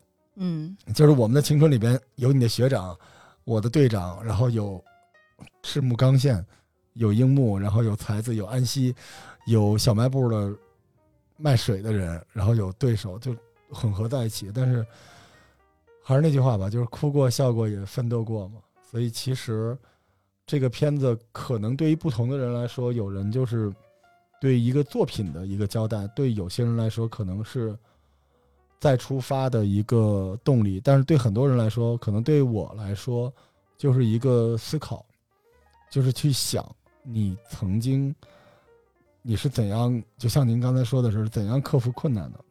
因为我现在的能力是不看困难，并不一定是克服，就是我们就让那些困难都粘在身上，然后往前走。但是其实有没有一种像那个时候的勇气去突破现在的东西，去做自己想要做的东西？其实这个，我当时看《灌篮》这个电影的时候，我就真的在想，我说跑这么老远，对吧？两千多公里过来干嘛来了？为什么要看？是为了发个朋友圈告诉大家说我要录一播客节目，还是说我到底为什么？到最后，我觉得。我要致敬所有看《灌篮高手》这个电影的人，就是这可能是你，如果你是三十多岁的人，这可能是你这三十多年来，或者最近这些年来，唯一的一次为自己做了一番莽撞的决定去看这个电影。我相信你是为自己看的，所以这个是我们应该为自己鼓掌的事情。嗯，就是年少的时候，我其实不懂樱木花道，虽然我觉得他很帅。他是个天才，你喜欢那种类型的？对，嗯，现在我会觉得他其实真的是井上想要告诉我们的一种精神，嗯，一团火，嗯嗯，为什么会有人真的什么也不怕？你想他最后一场比赛的时候，这阿奇教练说：“我我搞定了一个，对吧？”那个工程在满世界在那儿跑，然后呃，三井寿在那儿尿急尿了三次，然后 只有樱木花道他什么也不怕。然后最后就是一开始我也没看懂，就是那个最后的时候，安西教练不把他换下来了吗？然后就跟樱木说：“其实你才是我们接下来能赢得整个比赛的一个关键。我们能不能赢场比赛就靠你。”其实我当时我不明白，我以为是他在打鸡血。现在我才能明白，是因为他真的是不害怕，他能够让全队的人都不害怕。让每一个人其实都能够在当时二十二分落后的这么一个状态下，马上气势就能转变过来。其实靠的就是他这种这种精神，这种精神。我年轻的时候觉得 这啥，这个这个不就是一个咋咋呼呼的一个傻子在那儿吹牛逼？但现在还感觉的话，其实我们现在没有这个东西。而且我是觉得，一到了一定年纪，越来越没有了。他就是那个中二魂本魂呐。其实《灌篮高手》里边这些人员位置的设定，就包括湘北这支球队，它其实是有原型的。当时在日本的冬季的 i Cup 里边，有一个球队是来自于应该是仙台高中。这个仙台高中呢，在八分之一决赛的时候，呃，对标了当时的叫能代工业。能代工业就是山王工业的原型。从发型、服装都是一模一样。能代工业是当时的日本十连冠，那就是他呀。而仙台这支高中从来没出现过，而且这支学校在下半场一开始落后二十二分，哇！结果到最后时刻是被能代工业给绝杀了。但是这支球队的球衣跟湘北一模一样，所以如果大家真的是灌篮的迷的话，去日本要去仙台去看仙台高中。他的一进门那地方挂的就是湘北版的那个球衣，比你去镰仓去看仙道要专业的多。这些东西都是有原型的，但樱木没有原型，没有这个人。樱木就是井上雄彦心里那团火，那把刀，他应该就是他的那团烈火，理想的烈火。你看樱木每次出现都是不可思议之转折。我印象最深的，他简直就是所有的梗都在他身上。比如说他问安西说：“老爹。”嗯，你最光荣的时刻是几时？我这种话就是我们，你写公众号你都写不出来吧？迷蒙都写不出来这种这种东西吧？这也太燃了吧！还有就是，他当时在场上跳到那个桌子上说：“我要打败山王，我是天才樱木。”然后下来跟所有的人说：“这下我们没法输了吧？我不管你们怎么想，我不会。”有你们那种想法，因为我只是个新丁而已。我靠！我当时就觉得，就是我自己看到那会儿都爆炸了。这个东西就是，他其实不是一个人，他就是面对困难的勇气。嗯，他就是一个长者，告诉你你怎样，你怎，那你应该这样，你应该这样。就那个东西，就是我在想，井上雄彦他的人生里面有很多悔恨，他最大的悔恨就是之前我跟您说，他拿了手中奖，然后画的漫画被人腰斩了，嗯那对他来说就是最大的困难，自己迷茫，不知道自己是谁，所以其实我觉得他也是用樱木来对自己说，每一个我们没有成功的时刻，其实应该再坚持一下。而且你知道樱木这个名字，樱木花道就是樱花呀，哦，就是无论如何要燃尽自己的光华，就是拼的一把。所以我，我老觉得，就有时候你说灌篮他为什么那么燃？就你比如说圣斗士是吧？你你当过星矢嘛？你你你被人天马流星拳，你怎么带入？对吧？足球小将，你猛虎射门，你怎么带入？但灌篮不是，我们都能打篮球啊。对。对吧？我们也不能毁天灭地、杀人放火去，但是打篮球我们都可以。我们都经历过个子矮、跑得慢、跳不高，然后不被女生喜欢，然后被绝对有天赋的人碾压。我我在这里边再推荐另外一个井上雄彦的作品，叫《零秒出手》，是他画完灌篮，在美国闲的没事儿画了一个全彩的太空版的灌篮。他那个半，他那个里边特别有意思，他讲了一个跟《灌篮高手》有严重的补充的一个故事，就是那里边是有外星人和地球人就是打比赛，但是那里边呢，外星人呢头上会长一角，那个长角的就是人的天赋，所以他在那里边讲了一个道理：不管你多努力，你有可能是打不过这些有天赋的人的。所以你知道，井上雄彦其实就是那个没有天赋的人。你反过来，《灌篮高手》里边那些天赋秉异的人，对吧？和那些没有天赋努力的人，他们之间的关系。但零秒出手最屌的是，他最后的男主人公，呃，想要代表地球出战，就要把那个脚掰了，因为你就是地球人了。但是掰了，你就会失去所有篮球的超能力。你知道最后一刻是什么吗？嗯，没掰。所以那就是井上，他知道现实的世界就是那样的，嗯所以特别好玩。所以，我我是觉得，哎呀，就是每一个人吧，大家可能在你热爱的事业上都没有那么大的天赋，但你都可以像樱花儿，你怎么也要来一把，对吧？因为比赛也没有结束嗯，对吧？你要再拼那一把嘛。那里边我觉得都是小时候看都是燃烧，但是岁数大了都是救赎。但到我们今时今日去看，它最关键是能治愈麻木。你特别，想要的东西，你要去拼那一把，因为我们最大的敌人不是输赢啊，都是麻木，是，对吧？就我很庆幸我是在年轻的时候看过这个动画，因为你现在回想到的话，就是你的青春就应该是红色的，嗯。但是如果我当年就是没有被男生们安利这个动画，我没有喜欢上篮球，我觉得我青春可能现在回忆起来会是灰蒙蒙的。哎，就是你没有觉得自己真的是那样热血过的时候，你就会不不会特别明白这个动画到底要告诉我们什么。是，雪早晚都会凉，对，所以年轻的时候越热越好。对，但对我们这些人来说呢，这个雪都快血栓什么的啊，都快凝成血豆腐了。现在都是高血脂嘛，嗯，但是有这么灌篮的这个电影又出来一下呢，让大家血再热一下，是吧？就之前我是一直觉得这个东西，很多人说是对他青春的一个告别，我现在觉得不是，就是我是我去回看他，我觉得我自己又找回那种感觉来了。我觉得当年那个样子，之前是被我自己刻意通过因为生活过得不是不顺利，或者是怎样的，就刻意的去把它埋起来，就不去想他那些不开心的事情。现在我觉得是能接受了。对对，对，愿意去跟自己的青春和解。嗯，也能接受一些自己当时觉得就是放不下的东西，得不到的东西，对吧？就这些之前是不行的，包括最近就是从回看的话，我就之前的那种，哎，就就得不到，就自己的不愿意，就是不甘心的那种感觉，就是一直围绕在我的这个脑子里头，弄得我就是反正也心情不是很好。但现在来看的话，我觉得明白了，其实你再回去当年。我还是会这么做，但是现在的话呢，我会觉得，那其实有遗憾，或者是怎样的，我当年努力过了，但是我现在的成长其实也是一个因为时间带给了我一些很多的收获。挺好的，嗯，因为你现在是第五个包子。但你不是直接吃了第五个包子，你是吃了第一个到第四个。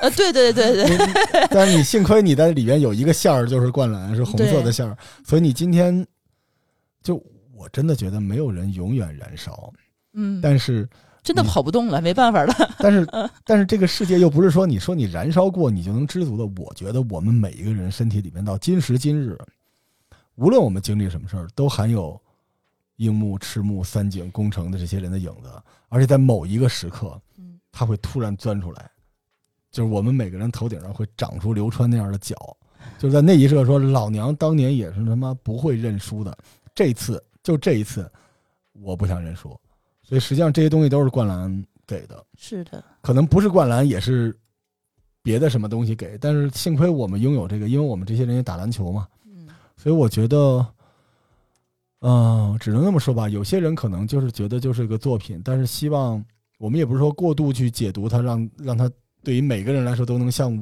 对我们这些人来说是鸡血，但其实，呃，它真的是太特别了，因为这一等真的是二十六年、二十七年过去了，对大家血仍未冷哈。对，而且你会觉得井上他也自己成长了，不光是我们成长了，他也不一样了。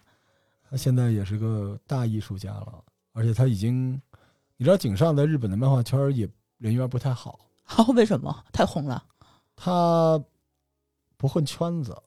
我没有说博客啊，我 他不混圈子，然后啊，我知道他之前还跟嗯一些嗯其他的那个商业的，对他有很多 beef 在，但是井上有一点就是，我我是奉他为我的心灵导师，就是井上，嗯、他会尝试用作品来说话，然后他希望他的作品不被流量、被市场、被观众去引导，嗯。所以呢，井上就是他没有一个明确的计划。比如说，他之前画那个《浪客行》宫本武藏，那是我心目中日本漫画排第一。然后井上雄彦在我心目中是所有的日本漫画家里的第二，对，第一肯定是手冢治虫，但是他是第二。而且你知道井上现在的收入，他是画按咱们这边来说就画国画去了，做装饰画、做画壁、做那些东西，就是他不是一开始就计划自己成为一个真正的画家或者艺术家，他就是随心去走。但是每次走到一个地方，他都要任性尽兴，他有点那个一期一会。就比如说咱们今天录这个节目，录完了，可能有些人觉得好听，有些人不喜欢。但你嗯录着录着，突然想，要不去打篮球去吧？然后咱可能下礼拜这节目就没了，咱就去打篮球，然后你就成为一个六十岁高龄的女篮国手。其实，我觉得这个是一个挺厉害的事情。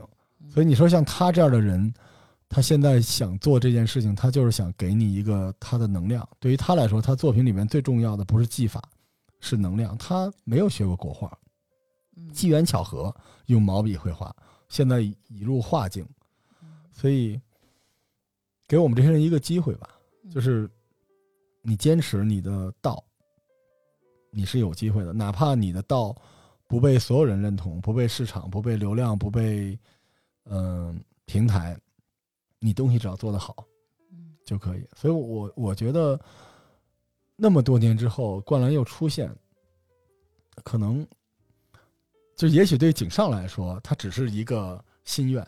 嗯但对于我们来说，它可能承载了很多东西，因为我们这一波人好久都没有一个可以专门给我们自己专属的东西去去嚼、去体会。所以我刚才也说，就是恭喜大家三十多岁的人，你终于有一个不用考虑家庭责任义务，什么都不去想，就是为自己干的一个破事儿，就是看了一动画片儿，嗯你真是好样的。在这个里边，其实对于我们来说是有很多关于这么多年的各种各样的思考吧。嗯，嗯，所以希望大家都呼朋唤友吧。当然，也可能你没有那么多朋友 或者是你确实已经不再啊，死走逃亡的呃，是吧？对对对对，对，有些但是呃，这是一个机会，哎每过一段日子就会出现这么一个机会，那你突然一说，我突然想起来，就是我们大学打篮球的一个学长还都过世了，是吧？嗯，就意外啊！就现在一想的话，哇塞，你呼朋唤友可能已经不太现实了，做出呼朋唤友的姿势，姿势，对，就是虽不能至，姿势不能差，嗯，对吧？对对，就希望大家听这期节目的时候，脑海里就是北大那个现场红红火火的，然后咱们那目光随着那个现场进到湘北对山王的这个比赛现场，就就是最振奋的就是那个球拍地面的声音，梆梆梆，你看到后来那个声音会跟你的心跳同频。嗯。嗯，哎，对，首映礼最后有一个彩蛋，一开场我就惊了，他给我看的是国配。哦，我之前买了这个当时首映的那个二十号的那个票，我自己买的是日文配音，但是我看到最后我明白他为什么要给我们看国配，是因为他这个配音真的是二十多年之前咱们动画版的那个人原班哦人马来配的那就，台配嘛。对，就台配的那帮子人，然后这些人到了现场。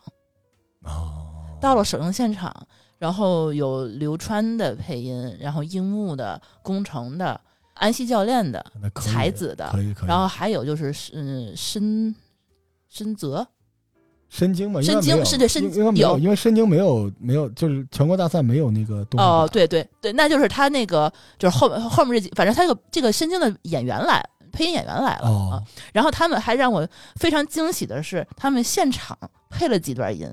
嘿，就是电影里的一些片段，然后几个人现场在麦克风里头配了音，然后最后他们用非常樱木的方式去跟我们打招呼。我觉得这一点真的是向我们的 青春致敬了太了坏了，啊！我觉得太厉害。这个视频我回来放到我的公众号的那个视频号上吧，回来可以放到津津乐道视频号上，大家看一下。我觉得这一点是给我的一个惊喜。真好，我一定要再重新刷一下。嗯，我还没在国内看，应该是二十一号是吧？二十号二十号就上。对，十九号晚上二十四点。嗯，我我觉得你的岁数那么大，你就是看一个白天场。我这较少，呃，对 你不要是看晚上的。嗯，其实如果能够真的是跟自己能够当年的队友一起看比赛，我觉得还是挺不一样的一个感觉。跟那些之前跟你一起开心过的那些人一起看，有机会去二刷。好嘞，一定。然后我觉得，罗叔你之前也录过不少《灌篮高手》的这个节目，我回来也都把这个节目地址要不贴在本期节目的这个节目简介里。好呀，嗯好呀。大家如果去看的话，有兴趣可以去听一下，因为罗叔之前做那些节目，我觉得特别专业。哦，对，嗯我是当时找了朱元硕老师，我们是按着 NBA 的那个强度去评价，对，就是球队的组建等等之类。因为我觉得，嗯，就是有人聊情怀的方式嘛，我们想嗯聊一个更真实的球队的方式，就是我们那个可能就不太不太好听，就门槛儿稍微有其。实我觉得还挺好，因为因为你打球嘛，对，因为我懂篮球对，但是有一个迷思，就是我没听节目之前，我一直不懂的，为什么湘北之前是一支弱鸡，然后能够打赢山王，这是我之前一直没有理解的事情。就是如果再给他们一次机会，他还能不能赢？湘北到底强在哪儿？其实我之前是一直不理解的。我觉得再给机会肯定打不赢。嗯但是湘北之所以能打赢山王，最大的原因，其实如果你看了我刚才说的那个能代工业对仙台高中，嗯就是他的球队在比赛过程中爆种了。就是如果这支球队像咱们刚才分析的湘北是，就是一个纯推快攻、阵地战没有太多办法的球队，他突然由他的精英球员流川枫觉醒了，变成了一个 inside out 的球队，就是他有突击，然后他一旦突击往外分球，他外线全都火起来。这件事情在过去山王工业的准备过程中肯定是没有的。哦，所以这个事情就等于你这个球队突然变成另外一支球队了，就变多变了。哦，对变成一个，因为你如果原来只有掩护、双掩护，没有 inside out，没有这些，他后来就变成普林斯顿了，他就相当于他的球队里边，樱木和流川和三井都在往里冲，然后冲进再出来，冲进再出来，嗯而且之前你看山王为什么布置和田雅史去防赤木，他最好的防守球员防的应该就是内线。嗯所以整个最后他被外线击溃了。而他原来外线之所以没有被击溃，之前是因为他一对一能防住三井，他没有空当，但是刘川这么一突击，空当出现了。其实里外里就差几个球的事儿。高中篮球几分钟进十几分很正常嗯，我觉得就应该爆种了。但是如果这场打完，嗯山王再看行了，那后边会了，绝。没可能了。嗯再也没可能。球队在比赛过程中的成长不是没可能，但是可能性很小，而且这种成长的代价就是你的体能会严重的失失去，而且你对原来的战术就会不熟悉或者不自信，你又想试新的方式，所以你看湘北下一场瞬间就输了。哎，对，这也是我其实当时不理解，现在我有点明白的意思了。就当时会看的话，他第二场他全国冠军他都赢了，第三场他写的是惨败。惨败。首先，三井体力已经透支了，而且他是第二天就打。对，你知道日本高中有的时候一天打两场的，太变态了。他第二天就打。这个我觉得根本就是一个不可能的事儿。这三井，这三井都已经那样，一一碰他就倒的那种。三井那样，然后樱木报销了。嗯。而且最关键问题是，如果这样的话，流川枫的那个突击还有啥用？嗯，他那个，嗯，对啊，大家都跟不上，那你谁谁上的？那几个上吗？所以就没戏了。而且你知道，他第二关遇到的那个大荣学员也是一个顶级球队，人也会研究。你说哦，行，我明白，你有突分，你有内线，肯定输。没辙，他球队的底蕴就是，而且湘北他没有特别好的替补，比如说你木木木木上了，那就再有什么突发情况的话，这个真的，我们那时候北航的打的时候，觉得我们还挺厉害的啊，打你们就切瓜。你首发肯定啊，对我们挺厉害的。结果打着打着，突然来一球队，就是第一个回合，嗯，外经贸嘛，第一个回合。然后我们中锋上去被人盖了，然后我就退防。然后我是我们北航的防守大闸，我退防我很快。然后我起跳的时候，我看那人的肚脐儿了。然后下一个镜头就那人给我起扣了，我都第一个球。然后那场我们输二十多分，就是有那种完全碾压你的球队。所以湘北，你知道咱们之前看的就是他在一个村里打的还挺好的。你真在全国，那那碾压你的太多了。哎，而且另外一件事情让我觉得就是特别震惊的，我回看这个时间线，我才发现，我以为这个整部电视啊一百零一集，然后漫画这么多部，长啊！对啊，我就以为他其实过了一辈子，其实过了一个整个高一。其实一看，好像樱木才刚刚到今天这场比赛，才刚刚打了四个月的篮球。嗯，其实这所有的事情都是这四个月发生的，他还是一个初学者。他才刚刚进入高一，没有多长时间，连半个学期都没过去吧？对，刚刚过了半个学期，他已经经历了这么多。我之前我没有看的话，我是不会理解这件事情的。嗯，所以后边也不好画了。嗯，对。但是，我其实可以大胆的揣测一下啊，日本的篮球联赛有三个，嗯，他们现在打的是夏联，冬天呢还有一个东杯，但其实还有一个叫秋之国体。就那里边那个三井寿还报名说，要不我们打一个秋之国体？你知道秋之国体是什么东西吗？是中学生版的全运会。所以秋之国体是以县为单位参赛的。所以这个秋之国体在灌篮高手里边是出现的。所以如果井上还想画，那可就好看了，那就是传说中的神奈川联队了。就你就看到木深一、樱木、赤木、流川，然后藤真、仙道在一个队，而且之前井上雄彦画过。秋之国体的一张画儿，就是这些按照连队来发的。如果那样的话，那个电影我觉得票房就真的爆炸了。你想象一下吧，打这个 大阪的时候，那所以他们应该算是一个蛮强的队了。对，秋之国体是可以，但是秋之国体有一个问题，就是高三的可打可不打啊。因为秋之国体的时候，正好高三的学生在备战，所以呢，就看井上画不画了。因为你这一期他的。电影的票房全都爆了呀，肯定没问题的。而且如果真的有神奈川联队的话，我估计我们这些人肯定，因为又是原创剧情嘛，就看井上怎么想了。嗯，但是我是觉得井上这个人啊，对我印象里就是他特别残忍。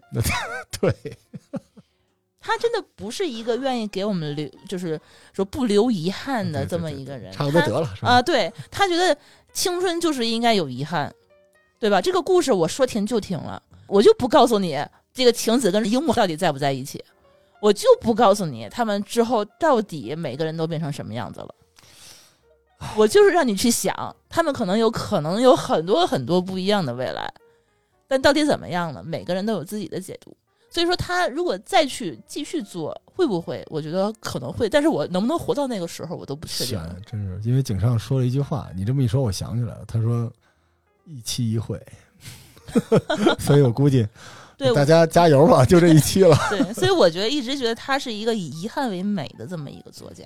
我大概今年如果顺利的话，七八月份就去他的工作室啊，给你带个签名，可以吧？我终极的梦想，终极梦想，因为我之前就很可惜，因为我就是没想过要拍 vlog，然后那个时候我也没做播客，我是大概一三一四年的时候，那个时候就常去日本，然后去拜访过鸟山明的工作室，但是那个不厉害，因为给两千块钱谁都能去，就是是一旅游团项目，哦，然后呃看 了他在吗？他在哦，看了鸟山明，看了。呃，当时很可惜没看到松浦健太郎，因为先生已经去世了。但是看到了荒木，嗯、荒木老师，然后看到了车田正美。他那个时候是专门有这种挺有意思的团，嗯，那个时候中日的关系挺好，而且中国大陆这边刚开始要弄动漫嘛。但这次就是约了这个项目，而且这个项目是一个中日就是有点偏国画书法的交流。景上学院现在开始写书法，嗯，而且您知道我是从小算是书画的世家。嗯他写的还真的挺好的，都是中文嘛，嗯所以争取吧，争取能够看到他。但是他是一个不是那种如沐春风的人，他是一个我觉得他是个社恐，就是他，呃，我们那时候零几年去上野美术馆，他不是有一个最后的漫画展，我当时去了现场嗯，然后想跟他交流，排队，他不跟你交流，他跟你握了一个手，嗯。然后我们这些人都过去之后，然后来了一个人，就是拿着自己画的一个画儿给警上看，然后警上就跟那个人就是发生了激烈的争吵，啊，就说你这个画的不对，你啊不是不是不是。然后后来我们就问那人是谁，是他学生，不是，就是一个让他来签字的人。嗯哦，好好好严格啊，对，所以后来我们就觉得哦，原来他是一个他是一个这种类型的人，你知道。然然后剩下的时间他就就背着手，然后戴着个头巾在那阵站着。后来我说我想过去合影，旁边说不可能。然后那个井上雄还冲我们点了一下头，就是致敬我们没有过去打扰他。嗯，所以他是一个性格反正他不是这么，嗯，所以那平易近人的人，对，他是反正比较，你知道林家栋吗？就是香港一个，他有点像他，他整个那个感觉就是很就是帅帅酷酷的，不好接近的时候，但其实他又没架子。嗯，他是一个这种类型的人。我今年争取搞个播客，就是我们俩谁也听不懂对方在说什么。我我我这样，我我录的时候我都说，哎，景上先生，那个我是那个人烧吧罗叔啊，你喜欢播客吗？然后我旁边的那个翻译就跟他说，景上先生说一说你最近的旅行计划。景上说完之后，我翻出来字幕就是我太喜欢听《头号玩家》啊，津津乐道都喜欢，哎呦太爱你们了，我不行来一这个，嗯我这就这个期待一下吧。但是在这之前啊，希望大家好好享受这个大餐，对好，好享受《灌篮高手》。然后其实也是我们，当然不一定，但如果你有需要的话，这是一个呼朋唤友的好时节，对。对吧？对我觉得也是一个面对自己真正心里头喜欢的东西的这么一个机会。你刚才有一句话嗯特别触动我，你说曾经自己特别勇敢这个时候，嗯所以我也我也想带着这个看看吧，因为我自己现在追求的就不是勇敢，而是不不不在乎。但不在乎，其实某种程度上是一种最低成本的放弃。我现在就是有些东西只剩坚持，但是不进取。但是我觉得，你刚才说那个勇敢的时候，你在讲你的故事，我脑海里就是，我当时背着沙袋在篮板底下跳，然后地上全是汗，就是大太阳地跳，就是因为我想成为 北京第一篮球高中生，但但那个那种勇气，我觉得，我觉得任何时候可能在某一个瞬间都是需要的。我要好好想想那个时候的我。还有一个，我是觉得他那个时候我们都足够专注，嗯就是现在已经就是精力被打散太多了，就是你很少有一个专注的时刻。你看你现在去回看，其实流川枫非常专注，樱木花道也很专注，专注到就是你会觉得他的专注已经他太聪明了，但是你就很少能看到他背后的努力。他其实是一个非常努力的人。嗯，就是你看他投球两万个，这个那天嗯我说，想的也是那个画面。就是你一般不懂的人，就两万个有什么，可能不会去计算，但你真的去计算到每天是多少个，一分钟就得一直不停的去投。就是还有就是流川枫，他每天早上起来天刚亮，他就去抢那个篮球场，然后发现樱木还在里面。那个时候他们哪怕学习不好啊，就是哪怕他真的是浪就是浪费了很多其他的时间，但是他们确实是对这件事情的话是足够的投入。对，现在我是觉得我们已经没有这个东西了。好多时候就老觉得别人给的不够，没想过自己付出的够不够哈。真的，这个还真是挺让人。唏嘘的，我也我也要回去好好想想这些事情。就有很多特别简单纯粹的努力，就是因为可能我们现在，我个人的感觉是有点高不成低不就。就你拥有的东西呢，有人在前面，有人在后边，你有时候在有些人上面，在有些人下边，但是你可能太关注这种事儿了。我之前跟那个平台的老板，就咱们上次在那次开会，我说了一个特别不招人喜欢的话，我说那个人说你有什么？需求，我说我就一个需求，就是能不能让播客只录节目，其他什么也不懂，什么也不干，嗯，不想认识运营的人，不想混圈子，不想懂分发。我们只要专做的去产生，只做就是重复的去做一件事，其他都不想。但是实际上现实生活中，谁会给你那样的条件就很难。但是问题是，你自己怎么认知这件事情？就你能不能？你想想看，篮球比赛它就是个 game 呀。它只是一个游戏而已啊！可是为什么我们这些人好像身家性命都压在那上面了？就因为你足够投入、足够专注，你才能出好东西。对，好多时候你一旦八面玲珑、手眼通天，然后左右逢源的时候，你那个功夫就没有了。我觉得那个功夫可能跟你刚才说的勇气那些东西都有关系，它可能就是因果。我觉得我今天跟你录完聊完这个，我要回去好好想想这件事情，因为我现在是。我我在一个十字路口，说实话，就灌篮是在给我一股能量，但我现在不知道这能量往哪倒。我到底是完全放弃这些东西退一步，还是说我再往前抢一步？就勇气和放弃，总要去选一个。哎，还真是。嗯，也也也许你不看这个电影，你就放弃了。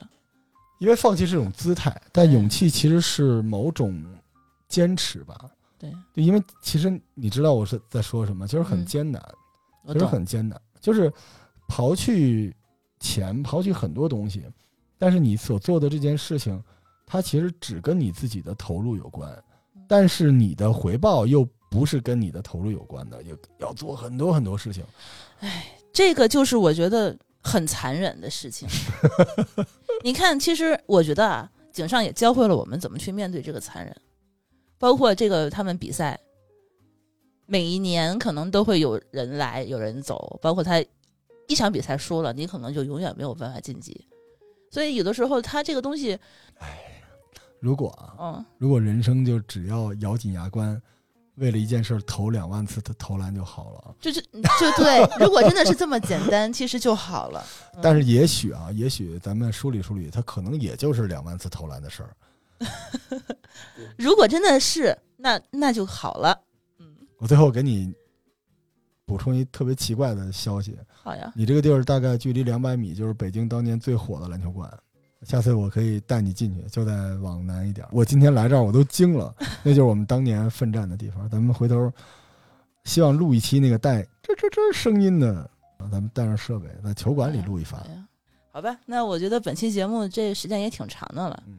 那非常感谢罗叔来做客我们的节目。您可以，您可以，咱们有机会再多聊吧。也希望大家能够去看这场电影。有什么美好的青春回忆，也可以给我们留言。好嘞，我非常愿意跟能看懂这个电影的人去交流。也可以跟我们约球。哎，也可以，因为我真的今天在现场抱着那个篮球照一张相，哦，满脑子都是我想打篮球，但是我就没有投出去。就真的怕砸人是吧？对，上面都是小孩儿，但真的是我很想很想再打一场篮球，因为你要知道现在的手已经跟我上学时都不一样。现在指甲什么乱七八糟，带一堆东西，已经不是当年的那个可以打篮球的人了。但是还是念念不忘吧，行，念念不忘必有回响。是啊，这是你的金句吧？是。好，那本期节目就录到这里。好嘞，拜拜拜拜。